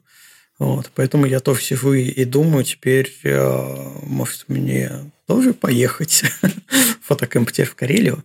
Вот, ну, посмотрим. А, поэтому, да, начиная с мая, Карелия – это классно. Очень много мест, э, ну, даже, не знаю, перечислять, не перечислять, но по большому счету, чтобы не тратить время, просто спрашивайте в чате – Обязательно что-нибудь подскажу по Карелии. Благо под боком. Что у нас еще из майского, из майских направлений есть? А, а Дагестан. Вот. Дагестан, вот да, я как раз поеду да. в, мае, в конце мая. Да, май-июнь, Дагестан, ну, очень классно. Там сочная зелень, уже цветение э, в полный рост. А, из комфорт-класса именно по температурному режиму по невыжженной земле, потому что все-таки это юг, уже к лету там начинается зелень уже не такая зеленая и сочная. Вот. А май-июнь Дагестан очень хороший. Он, он такой, знаешь, свежий. Свежий Дагестан, классный еще вот после как раз весенний обновленный. А, При, причем местный, а, местный фотограф мне подсказал, что если вот прям этот хочешь захватить самую сочность, то надо где-то после прям майских праздников туда отправляться. Да, и... потому что сезон цвет... Э, ну, даже не цветения, а зеленения, он начинается там в апреле потихоньку. Да, ну, в зависимости да. от и погоды. Вот раз да. И к, и к маю, к началу маю, да, горы покрываются свежей, такой насыщенной зеленью. Ну и плюс, если с погодой повезет, так вообще классно. Да, поэтому Дагестан да. хорош. И еще один момент по Дагестану. Есть у них их Ганайское водохранилище, и э, оно в, мае, как это сказать, э, без воды в некоторой части. И получается, что пейзаж там очень похож э, на Намибию. Mm-hmm. Немножко за как бы дальний, дальний план не тот, а вот передний план – деревья высохшие один в один. Угу. Ну, посмотрим, съездишь, привезешь фотографии, посмотрим, что там наснимаешь. Посмотрим, да, как, да. как, получится. А, из, не знаю, европейских направлений в мае, в принципе, Каппадокия хорошая. На Каппадокию всегда можно брать расчет. Практически она, она круглый год. Да. да. Ну, летом только жарко, правда. Но да, ну вот я, я и хотел сказать, что летом все-таки именно по температурному режиму не очень. Это даже не то, что жара, а совокупность жар, жары и пыли. Там же все вот эти вот э, песчаные грунты, скалы, они все пылит э, под ветрами. Ветра там всегда есть, присутствуют. Но в общем и целом, и опять же, вот вся та небольшая растительность зеленая, она летом выжигается. Поэтому май, май в плане пейзажки, если с погодой повезет, а не как в прошлый раз у нас, да, Руслан? Да не да. говори. Бывает, да. Да, К то... сожалению, из-за ветра невозможно взлететь иногда на воздушных шарах. А, ну, ну, кстати, я видел, что уже практика показала, что я так не добрался туда зимой, что зимой вполне себе летают там воздушные шары, и пейзаж, когда выпадает снег, получается достаточно оригинальный. И интересным с этими да. всеми Я тоже смотрел на зимнюю, на зимнюю Каппадокию. Там, правда, есть один момент, который меня смущает. Я видел разные фотографии. Вот когда снега мало, это некрасиво. Оно это выглядит да, да, должно а, повести. грязновато. Очень много камней торчат из-под снега, и в целом выглядит ну, грязновато. А вот когда его побольше выпадает, естественно, он ну, не может покрыть все. Это все-таки не север, не Кольский, не Норвегия, вот, то оно выглядит так чистенько, красиво, с вкраплениями камней, скал. Вот, все это, да, классно. Необычно. Поэтому Каппатоиге, да. Но если говорить еще о пути там, между Каппадокией и э, Стамбулом есть вот это соляное озеро, э, ту, э, как забыл, как называется, Ту, Тузгайлу. Ну, тут Тузгайлу также переводится, в принципе, соленое озеро. Да. Да. Соответственно, июнь, время его цветения, оно там розовое будет. Вот. Поэтому да. Каппадокия так. Ну и, конечно, Стамбул.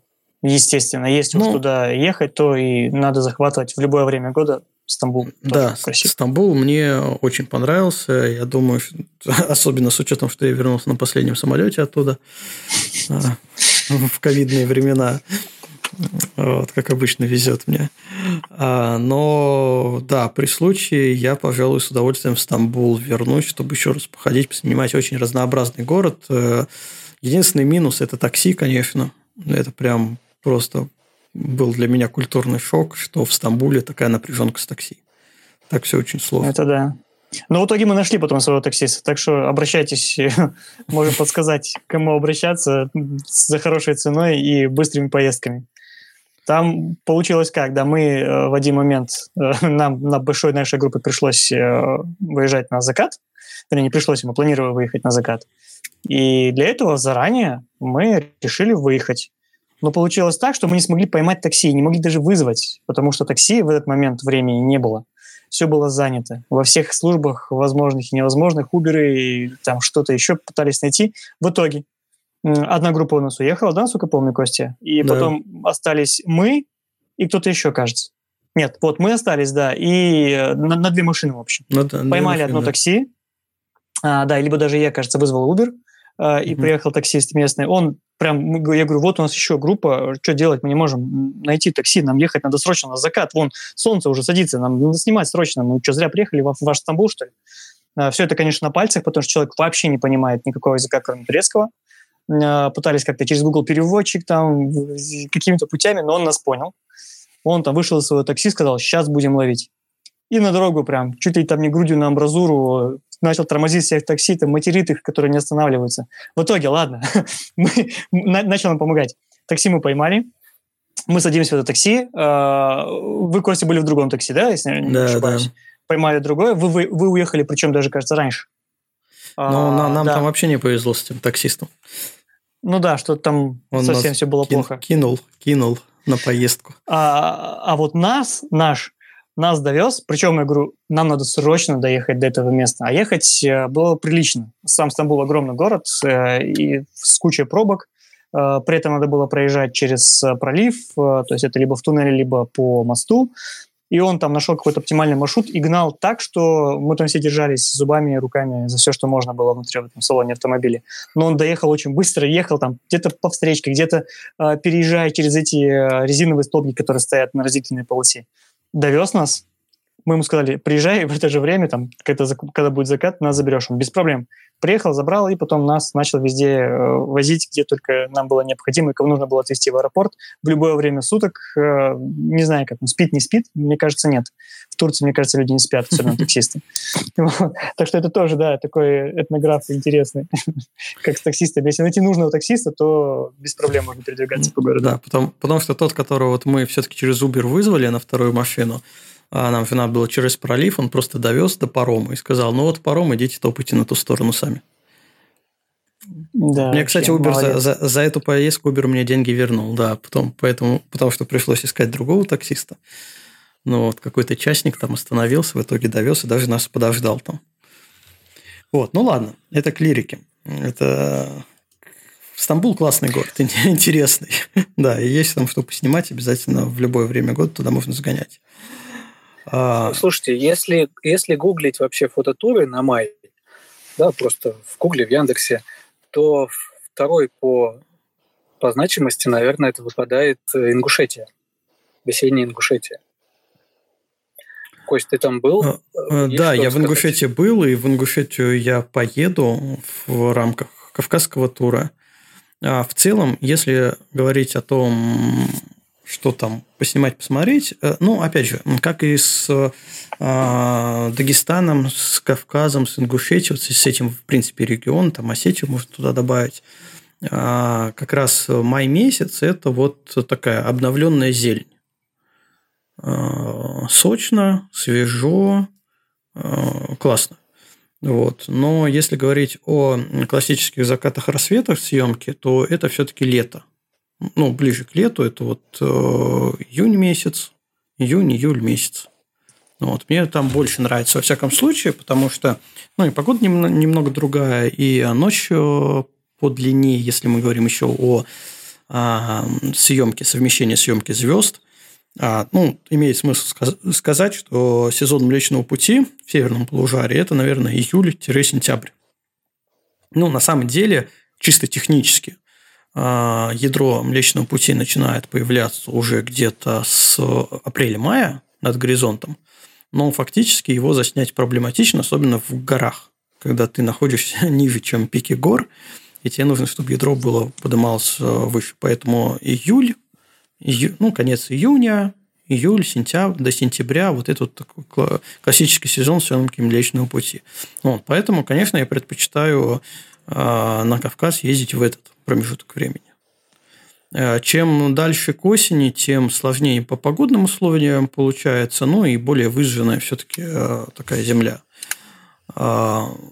Вот. Ингушетия Э, там есть, сейчас я даже открою, из, того, что посмотреть, э, Ингушетия делится на две части, на южная и э, северная. И наиболее интересная, во всяком случае, на мой взгляд, это Южная Ингушетия. В нее легче с Северной Осетии заехать да, более, э, потому что там есть отдельный пропускной пункт. Кстати, имеет смысл заметить, что э, на дронах там, по идее, летать нельзя, но все летают. Потому что все это э, приграничная зона, э, и как следствие ты, по сути, находишься в неполетной зоне, а, где летать нельзя, снимать нельзя, и погранцы тебя на въезде, кстати, спрашивают. Типа, а что это ты? Дрон-то есть? Ну, имеет смысл говорить, что его нету. А фотки покажешь, конечно, вот. Да, фотки покажешь, да. Там, в принципе, очень классный, ну, можно через Кавказ проскочить, вот, очень довольно нормальный заезд есть. А, ну, очень, э, что мне в Ингушетии нравится, рельеф горный, вот, наверное. Потому что Кавказский хребет, он, ну, когда вот там путешествуешь, он поднаедает. Поднадоедает, вот так вот. А поднаедает тем план, в том плане, что ты его со всех сторон видишь, но это все тот же еще Кавказский хребет. Конечно, там можно выискивать очень много разных э, съемочных точек, каждый раз по-разному. Ну, в принципе, Кавказ мне нравится как, как таковой. Вот. Но в Ингушетии, получается, на маленьком промежутке, ну, не промежутке, на маленькой площади расположено огромное количество интересных точек. Если говорить о национальном парке, который там есть э, в Джейрахском ущелье, это вот прям самое-самое южное Ингушетия, э, Джейрахское ущелье, оно такое протяженное, то там есть национальный парк в котором есть очень много вот этих башенных комплексов классических. Вообще их по Кавказу много, в том же Дагестане они есть, а, но считается, что а, ингуши были лучшими строителями вот этих вот башенных комплексов. Их даже в свое время воровали, уводили в рабство для того, чтобы они строили башенные комплексы в других э, местах. Вот. А, и, соответственно, в этом ущелье их прям много-много на, не знаю, 100-километровом участке много разных комплексов. И, соответственно, ты через перевал переваливаешь, можешь с одной стороны их поснимать, можешь с другой. У тебя на перевале закатно-рассветная съемка, ты можешь куда угодно. А, бывает облаками накрывает, туманами. Есть а, гора, которая очень похожа на а, эти на Альпы такие. Ну, то есть очень, очень разнообразное и классное место. Поэтому, если вы собираетесь в Ингушетию, то Джейрайское ущелье рекомендую. Единственное, что в прошлом году там убрали последнюю заправку. То есть во всем ущелье нет ни одной заправки автомобильной, если вы едете на автомобиле. Поэтому либо с собой канистру, либо вам придется выезжать в Осетию, там заправляться. Недалеко от пропускного пункта а заправка стоит прямо на трассе, буквально, ну не знаю, 5 минут езды от э, границы. Заправляешься, едешь обратно, те пограничники прям, а, ты, ну давай, да, проезжай. А, насчет того, что там какие там люди очень классные, когда заезжаете погранцы, ну, нам, во всяком случае, погранцы давали свои мобильные номера телефонов, потому что один раз мы заезжали под э, грозу, э, возможную грозу, они говорили, что, ребята, ну, вы едете в горы, ну, это опасно, если что, звоните на мобилу, мы приедем вас вытаскивать, потому что могут там и селевые потоки сходить, и еще что-то быть. Вот, ну, тут, тут все обошлось э, во все наши поездки в Ингушетию. Но, в общем и целом, народ там и народ там тоже очень классный. А, и мед, конечно. Я каждый раз привожу оттуда мед ингушский, горный. Вот, поэтому, да, но все-таки вот я предпочитаю июнь-июль посещать. Угу. Да. Что еще мы можем вспомнить по этим... А, ну, опять можно вернуться к Крыму. Крым вообще кладезь а, мест, и в любой месте тоже можно кататься. Ну, разве что кроме зимы, которая, ну, зимой там, на мой взгляд, опять не очень. А вот э, май – это вот цветение, июнь – это лаванда, и уже можно ночные съемки делать, июль – это, опять же, горы, ночь, переменная а, погода. А, тоже классно все снимать. Чем хорош еще Крым, то что он тоже очень разнообразный. Он есть горный, есть равнинный, есть э, ветрогенераторы, есть затонутые корабли, есть маяки – а, и все это... Есть соленое озеро. Да, да, есть соленое озеро. Опять же, ну, могу фотографии накидать. А, и все это довольно компактно. То есть в плане путешествия и вот новая артерия, трасса, да, которая пересекла Крым, там справа налево полностью от э, нового моста э, до прям самой крайней, крайней э, западной границы – идет скоростная трасса классная, а можно очень легко добраться до любой точки. А если еще ты будешь менять, ну, грубо говоря, три часа, и ты пересекаешь Крым. Да, это с точки зрения даже центральной части России, это вообще ни о чем время. То есть я ездил на маяк Меганом, живя в Евпатории. Вот там приблизительно три часа мне надо было, чтобы доехать. С учетом подняться там в гору и спуститься к маяку. Поэтому очень классно. Но если хочется такой тур для ленивых, имеет смысл запланировать несколько точек э, проживания, и будет вообще комфорт. И очень много, кстати, хорошего жилья. Если говорить о той же Ингушетии, то там в Джейрахском ущелье, в принципе, есть одно единственное место. Э, это Армхи. Там на самом деле горнолыжный курорт, но он работает как гостиница – Э, и это единственное цивильное место во всем ущелье для проживания. Все остальное – это какие-то частные вещи. Э, в последний раз мы не смогли всю группу поместить э, в этом отеле, потому что он был занят. И у нас группа-то поместилась, а, а мы с Димой Процевичем жили как раз участника. И участника это выглядело как? Когда мы приехали, он говорит, ну, вам в какую часть дома? Вот есть вот на участке стоят там парочка домов. Вот есть дом, у него внутри есть душевая, но туалет на улице. А вот есть вот этот домик, у него туалет внутри, но помыться вон баня на газу. А, что вы выберете? Вот э, вы бы что выбрали? душевая, помыться в доме, туалет на улице, либо туалет в доме, а помыться в бане на газу? Ну, я бы выбрал второе. Помыться а, в бане. Помыться в бане. Ну, ты просто, наверное, баню не видел.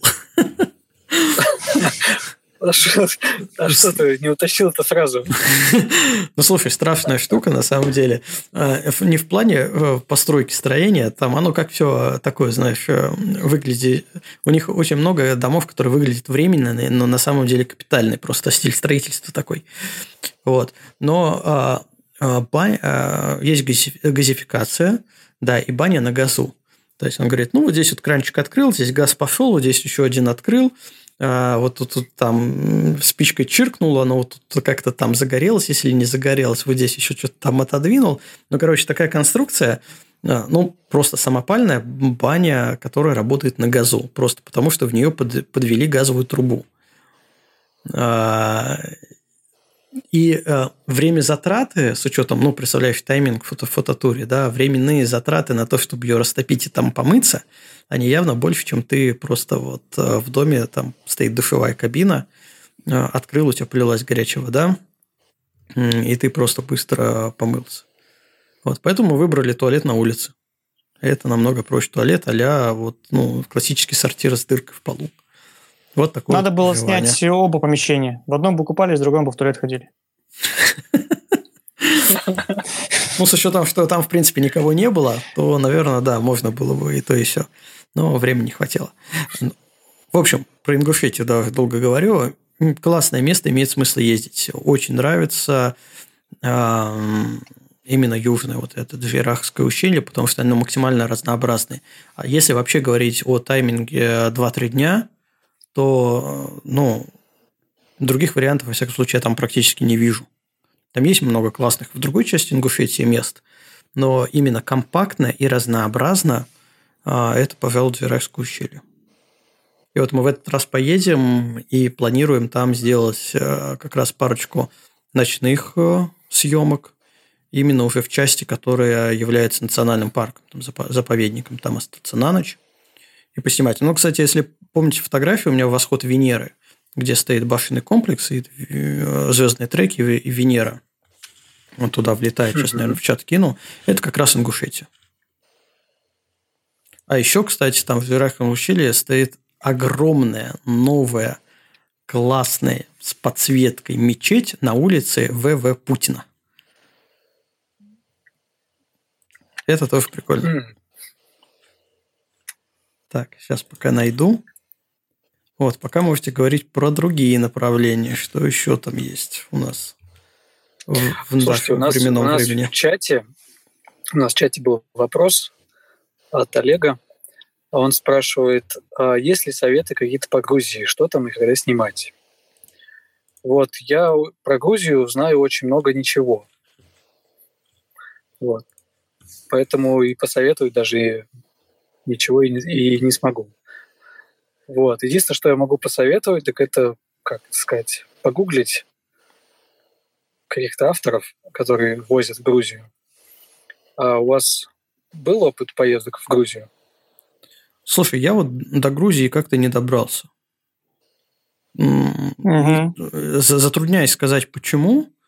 Не то, что я специально как-то этот регион обхожу, Э, но на Грузию я смотрел только с Эльбруса через Кавказский хребет. Вот. Э, у меня в планах есть, естественно, посетить.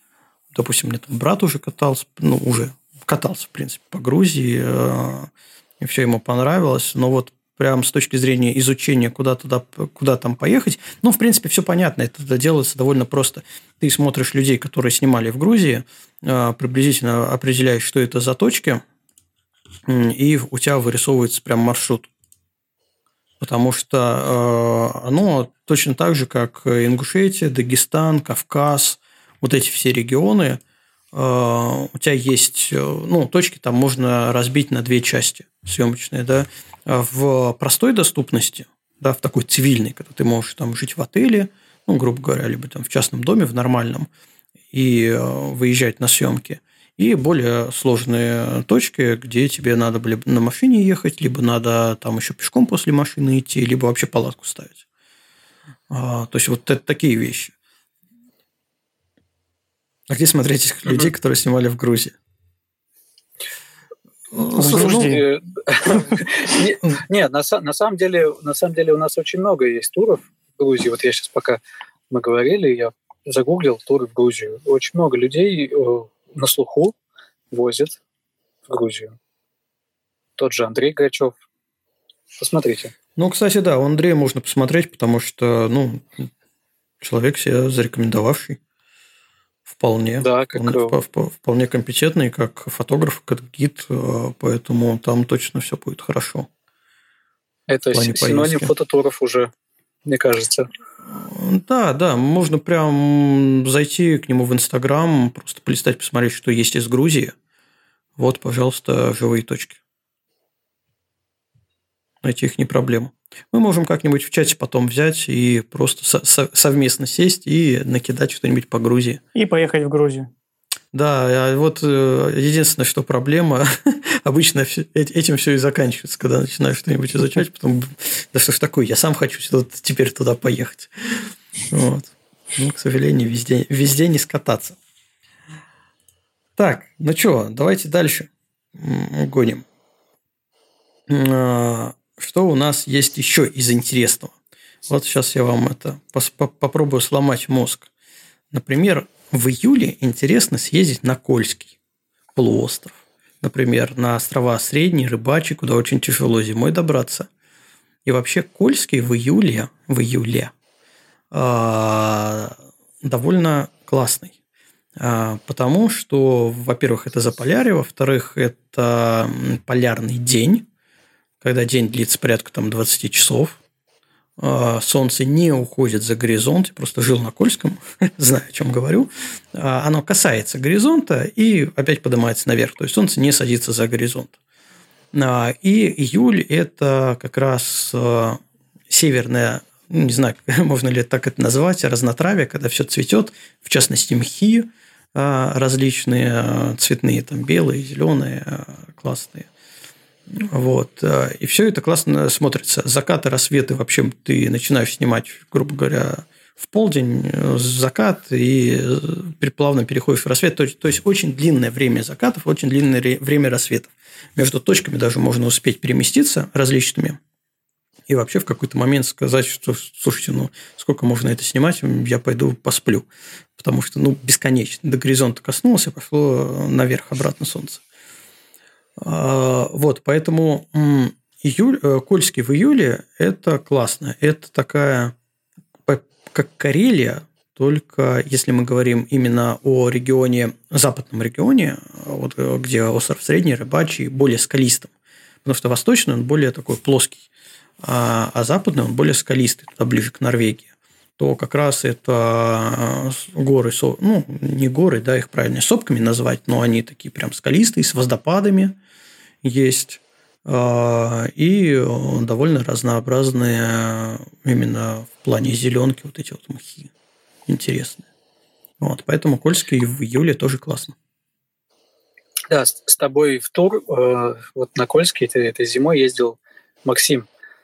И вот он рассказывал, что прошлым летом он был как раз вот в тех местах и влюбился просто в них. и сказал очень забавную фразу, говорит, «Э, я вот теперь мечтаю стать каким-нибудь смотрителем маяка там и остаться там жить. Слушай, ну я там жил, это, конечно, надо очень сильно любить, чтобы остаться там жить, э, потому что когда приходит зима, полярная ночь, э, ну, тяжело. Банально пониженное содержание кислорода в воздухе – на севере. Это тоже не, не все могут перенести в, ну, в длительной перспективе. А, но в плане путешествия посещения, кто боится в суровую зиму, то летом в полярный день на Кольский прям очень хорошо. И безлимитные закаты с рассветами. Да, да. Это тоже очень классно. А, что еще у нас в июне? Июне, наверное, вот прям так не припомню, а вот в июле уже начинается, например, Кинозерский национальный парк, Кинозерия. Июль-август.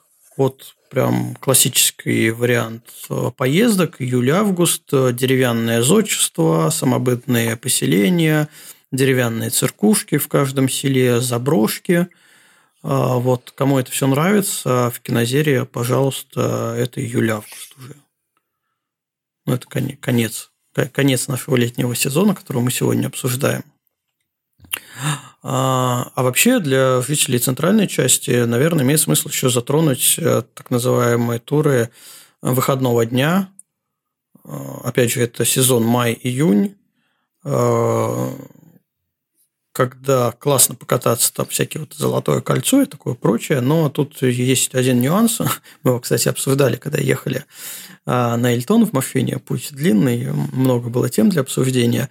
Одна из тем была, что пейзажные фотографы, московские пейзажные фотографы снимают около Москвы. А, и пришли к выводу, что для того, чтобы быть пейзажным фотографом и кататься только около Москвы, надо очень любить а, церкви, как, церкви как таковые, ну и среднюю полосу России, которая такая тоже равнинная, без холмов, без всего – вот эта российская э, пастораль, речушка, э, деревца э, и церкушка там стоит. Потому что если смотреть вот всю округу, которую можно выехать на вот эти вот условный тур выходного дня, когда ты садишься в машину и на, на 2-3 дня куда-то поехал, то она все вот как раз про это. Про церковь, про речку, про туманчик, да и все, наверное. Но ну, еще за... можно взять какие-то озера. Ну, да, вода, скажем так, не река, а вода. А, но зато огромное количество вариантов есть. Да, допустим, ну, не знаю, там областей там много, Владимирская, Рязанская, Тверская, и в каждой, там, не знаю, какой-нибудь Киржач или Веденский монастырь, а, Константинова, Пощупова, ну, просто вот а, каждое село, в принципе, достойно для того, для того, чтобы его снять, и, скорее всего, в нем есть церковь. Как раз как главный объект съемки. А, ну, не скорее всего, а точно там будет. Да, да. Но еще надо не, не забывать про не классические, наверное, направления. Это а, Тула, например, Рязань. А, ну, Рязань есть это... прекрасная рыбацкая деревушка которая очень тоже фотогеничная, и туда тоже паломничество уже с людей с фотоаппаратами. Ну, а если... по Рязанской, что в, в первую приходит э, голову, это, наверное, Пощупова, Константинов и Пронские холмы. Из такой, из прям классики, которые тоже часто снимают, много снимают. Mm-hmm. Вот эти три направления, да, они тоже. В Тверскую много, там та же Старица, да, Торжок. Если вообще э, взять Золотое кольцо, э, то, естественно, это Переславль-Залесский. Да, Ярославль, э, ну, просто вот берешь действительно Золотое кольцо России, там золотое, серебряное, два у нас кольца есть, как эти властелины Ярославль, Переславль мне понравилось, как, как недосвет, пересвет. Ярославль Залесский. Да, Ярославль, Переславль. Да, ну то есть очень много Э, вот этих вот э, в центральной части мест, где вот именно такую центральную часть России, да, можно поснимать. А Еще что можно туда добавить, это, наверное, Суздаль. Ну, как прям кладезь вот этих вот церквей, наверное, там на каждом углу они стоят. Зато быстро. Да. да. Быстро съездил. А, ну, еще это Истра ваша любимая, да, куда вы там катаетесь. Истра, да, это уже классика. По-моему, каждый фотограф из Москвы или области там был, и не один, может быть, десяток раз. Ну вот, кстати, у нас, мы когда обсуждали, возник вопрос, да, сколько, как долго это можно снимать? Потому что, ну, сюжеты плюс-минус одинаковые. Понимаем, что есть определенное количество людей, даже мы сейчас обсуждаем, говорим, вот э, сказали, я, я не был в Грузии, да, понятно, что когда я туда поеду, в первую очередь я сниму, скорее всего, точки, которые уже, естественно, до меня снимали. не привнесу абсолютно ничего нового, кроме, возможно, другой погоды, которая, ну, условно неповторима.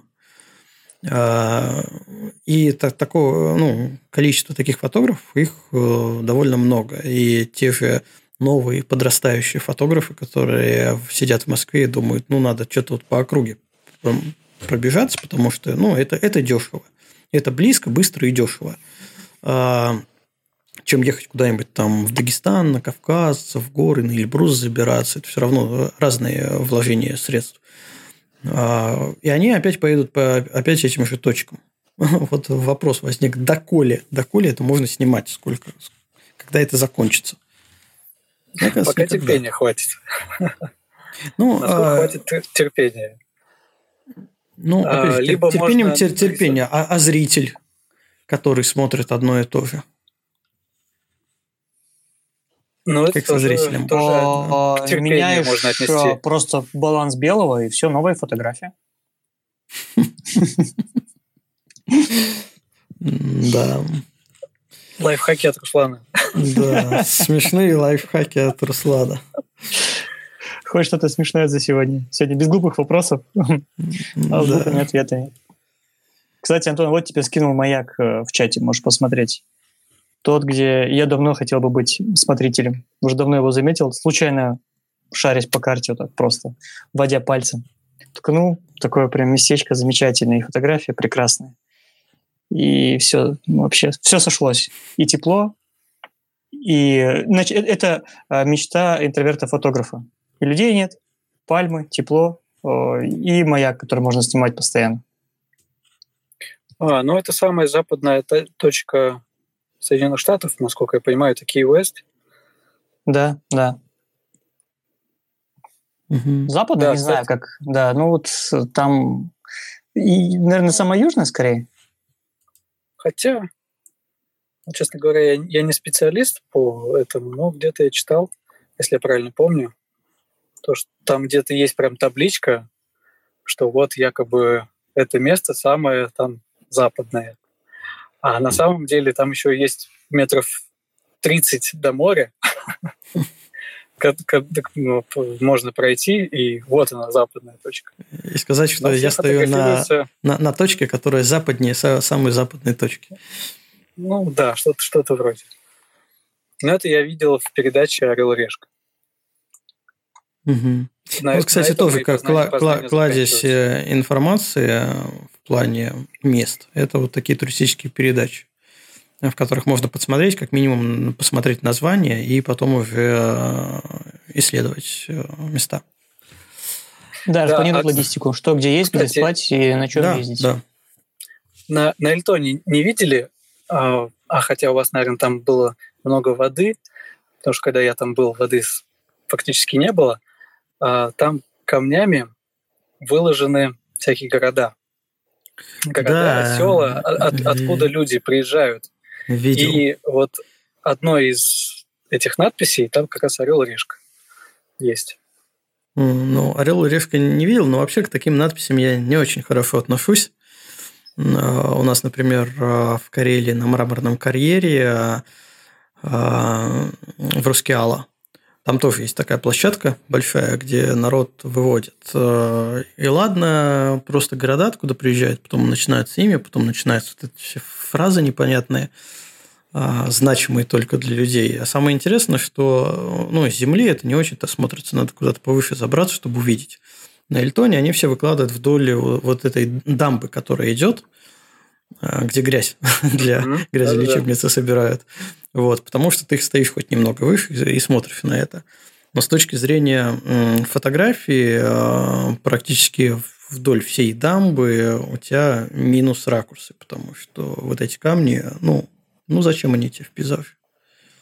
Особенно в, миним, в минималистичном. Да, оно все выкладывают. Ну, традиция, традиция как традиция. Ничем не хуже, ничем не лучше других традиций. Вот, Олег у нас пишет к вопросу, э, до, э, до, какой, до каких пор можно снимать одно и то же, что зритель тоже новый подрастает и, соответственно, смотрит то же самое. Смотрите классику, и тогда вам будет скучно смотреть настоящие, э, текущие фотографии, современные. А, Так, ну, вроде мы там по месяцам, у кого есть что добавить, но вроде мы там все прошлись, и потихоньку можно закругляться. Наверное, имеет смысл еще а, напомнить, что есть э, такие точные выезды, но это так, авторские, наверное, можно назвать туры. А, мы, мы, кстати, плавно от сезона как-то плавно перешли к турам, потому что все-таки, ну, наверное, мало людей, которые могут самостоятельно путешествовать э, именно с точки зрения снять фотографии. Да, все-таки организованный фототуризм – это проще, хотя и дороже. А, так вот, если говорить о, опять же, сезонных, имеет смотреть какие-нибудь авторские вещи, которые не всегда привязаны именно к какому-нибудь цветению, либо привязаны к каким-нибудь там событиям, праздникам, еще что-то. А, но интересно с точки зрения, кто едет, и для чего едет, что снимать. Потому что есть, например, э, выезды такие постановочные фотографии, когда собираются, ну, всем известно, пленеры, да, это такие массовые мероприятия, но я их тоже не очень люблю, пленеры, потому что, ну, точнее как, я не люблю пленеры, на которых собирают, не знаю, там 20-50 человек. А, потому что снять там что-то действительно хорошее нереально, особенно когда там есть модели – их все дергают, они все смотрят не туда, выставить ты модель как тебе надо не можешь. Ну, то есть, это такое а, именно с точки зрения потусить а, с единоверцами от фотографии. А есть э, выезды, авторские выезды, тематические, которые на малое количество людей, там 5-6 человек. И это тоже интересно. Они опять же, по бюджету более дешевый. Это не какой-то поездка, там, не знаю, полет на, на Камчатку, на, на Алтай.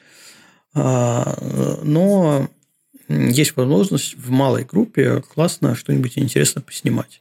Ну, грубо говоря, вот э, когда был фототолкс в Москве, да, форум, фотофорум, а, мы, Антон, с тобой ходили просто погулять. Да, такая прогулочка была на Сколько у нас было? Четверо, да?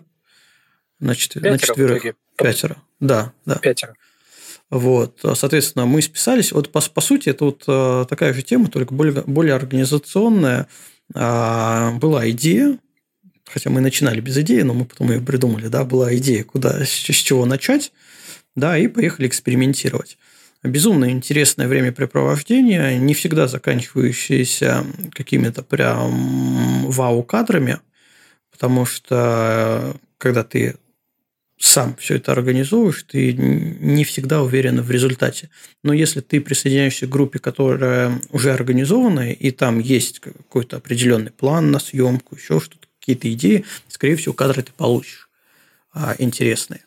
Э, и вот эти вот все такие авторские а, короткие туры, ну, либо воркшопы, а, они не привязаны ко времени как таковым. Понятно, что есть э, давайте поедем поснимаем болото, или вот там, не знаю, там журавли цапли прилетели, вот такого плана. А, да, не сезонные. Или вот как сейчас, например, в, в сейчас боюсь сказать, либо в э, Волгоград, э, Вологодской, по-моему, области как раз май-июнь выезды на сов. Это, за, э, это заказник, я потом могу найти, скинуть ссылочку. Это заказник. Про прозвучало странно, слушай, выезды на сов. Каких носов? Куда вы? Носов. Снимать сов. Сов и совят. А, вот, это заказник, то есть там э, егерь, э, человек, который все знает, и дополнительно рассказывают, а, показывают разных сов, где чего, и плюс ты еще их фотографируешь в естественной природе, в естественной среде. А, вот, то есть это такое, ну, размазанное, сезонное, но размазанное. Вот сейчас, кстати, можно съездить. Я даже подумал, может, действительно сгонять туда быстренько. У меня уже знакомые съездили, остались довольны. А именно человек-профессионал, который все про это знает, который все тебе показывает, покажет, а дальше уже твои навыки, умения и твоя фототехника. Потому что э, это специфичный вид фотографии, тебе обязательно нужен телевик. Вот там, ну, просто по-другому там никак. Можешь, конечно, с телефоном походить, но вот потом будешь показывать с телефона фотографию, вон там вот, вот эта точечка, это сова сидит. А с телеком ты ее прям крупно снимешь, классно. Вот. Э, вот такие организованные выезды, типа воркшопов, типа вот э, тура выходного дня, они классные, на мой взгляд. И, что немаловажно, в текущей ситуации они более дешевые. Поэтому тоже смотрите, но обычно все, все равно люди прикрепают к какому-то автору, либо к какому-то какой-то направлению съемки. То есть э, там либо пейзаж, либо вот э, животные, дикая природа, либо какая-нибудь постановочная, либо эксперименты, либо какие-нибудь там, не знаю, фризлайты, дроны, все что угодно. Потому что, ну, не бывает людей, которые разбираются во всем абсолютно точно. Все равно у кого-то есть какая-то ниша. И если ха, тебе это не... Что ты... Так, внимание все, не прилипайте к кости, потому что придется снимать все. Ну, я все не снимаю. Все-таки, все-таки все не снимаю. Да, но хотелось бы себя попробовать. Вот, поэтому про такие, про такие вещи тоже э, не забывайте, если у вас будут интересные какие-то, увидите, там, не знаю, рекламку или еще что-то, либо кто-то поделится проверенными контактами, кидайте в чат, потому что ну, для всех это полезно и для людей, которые проводят, для которых это является работа, и для людей, которые ищут а, какие-нибудь новые интересные места, новые идеи, либо вообще новую сферу именно съемочную. Вот, поэтому, да, тоже, тоже надо к этому присматриваться. Ну, на сегодня вроде все. Ребят, если есть что добавить, давайте добавляем. Если нет, то можем начинать опять медленно прощаться потихоньку. Не-не, давай немедленно. Мы сейчас медленно уже прощаемся. Минут 15. Нам зрители уже... Да, да, да, да, примерно столько. Мы сказали, так, ну, надо уже, наверное, потихоньку закругляться. И поговорим теперь про авторские туры. и поехали. Ну, просто да, не, ну, имеет смысл про них э, напомнить, потому что, ну, есть Однозначно, интересные, да. есть классные, да, и они короткие. Это буквально там 2-3 дня а, часто в доступности куда тебе не надо. Ну, если ты из другого региона, тебе прям очень хочется, конечно, ты на самолете полетишь. Но обычно они рассчитаны именно на людей, которые проживают в каком-то ну, ближайшем ореоле. То есть, если говорить про какой-нибудь а, условный авторский тур а, в Карелии, то, скорее всего, это северо-западный регион. Ну, плюс Москва для э, людей, которые готовы еще сесть на Сапсан, условно, там, доехать до Питера. Если говорить вот про этих вот сов, это вот московский регион, в основном, ну, ближе. А, то есть, э, это, это доступно, да, и этим надо пользоваться, разнообразить, потому что сидеть, ждать, сколько человек э, среднестатистический не фотограф, который не фанат путешествий, а готов выехать э, на прям серьезный фототур в год. Один-два раза. Ну, мне так кажется. Да, один-два раза человек, ну, вот не фанат фототуров, поездок, да, фотопутешествий, а, а именно вот человек, который решил, что я хочу съездить куда-нибудь за классными кадрами в какой-нибудь другой регион. Он съездит в этот регион один-два раза, потому что с текущими ценами это все равно большие капитал вложений. Если говорить про Камчатку, вообще не знаю, раз в год человек, ой, раз в пару лет человек туда сгоняет. А, ну, опять же, если откинуть фанатов, которые каждый год туда ездят по несколько раз либо людей, которые вообще там живут, это вообще кладезь для них. Я им иногда завидую. Вот. Э, а вот такие туры можно себе позволить, э, ну, не знаю, там, может быть, раз в месяц. И ты получаешь новые фотографии, новый опыт, новый контент, новое общение, новые... Все равно общаешься, как это потом обработать, новые стили обработки. Э, ну, и это рост. Это твой рост, как фотографа. Вот, поэтому да, не, не игнорируйте. Да. Получаешь новых друзей, новые знакомства. Это тоже к личному развитию очень, очень хорошо. Поэтому на этой позитивной да. ноте я предлагаю заканчивать. Все-таки закругляться а мы сегодня. Русланом. Да. Однозначно. Все. Ребята, встретимся через недельку в следующем подкасте. Спасибо всем, кто слушал, кто писал комментарии. Будьте более активными, участвуйте, поднимайте руки. Напоминаю, что мы можем давать вам голос. Если вы не в маршрутке, то смело можете говорить прямо в микрофон, а потом вас другие послушают ваше мнение. До встречи в следующих подкастах. Всем пока. Спасибо, пока. Пока-пока. Хорошего всем вечера.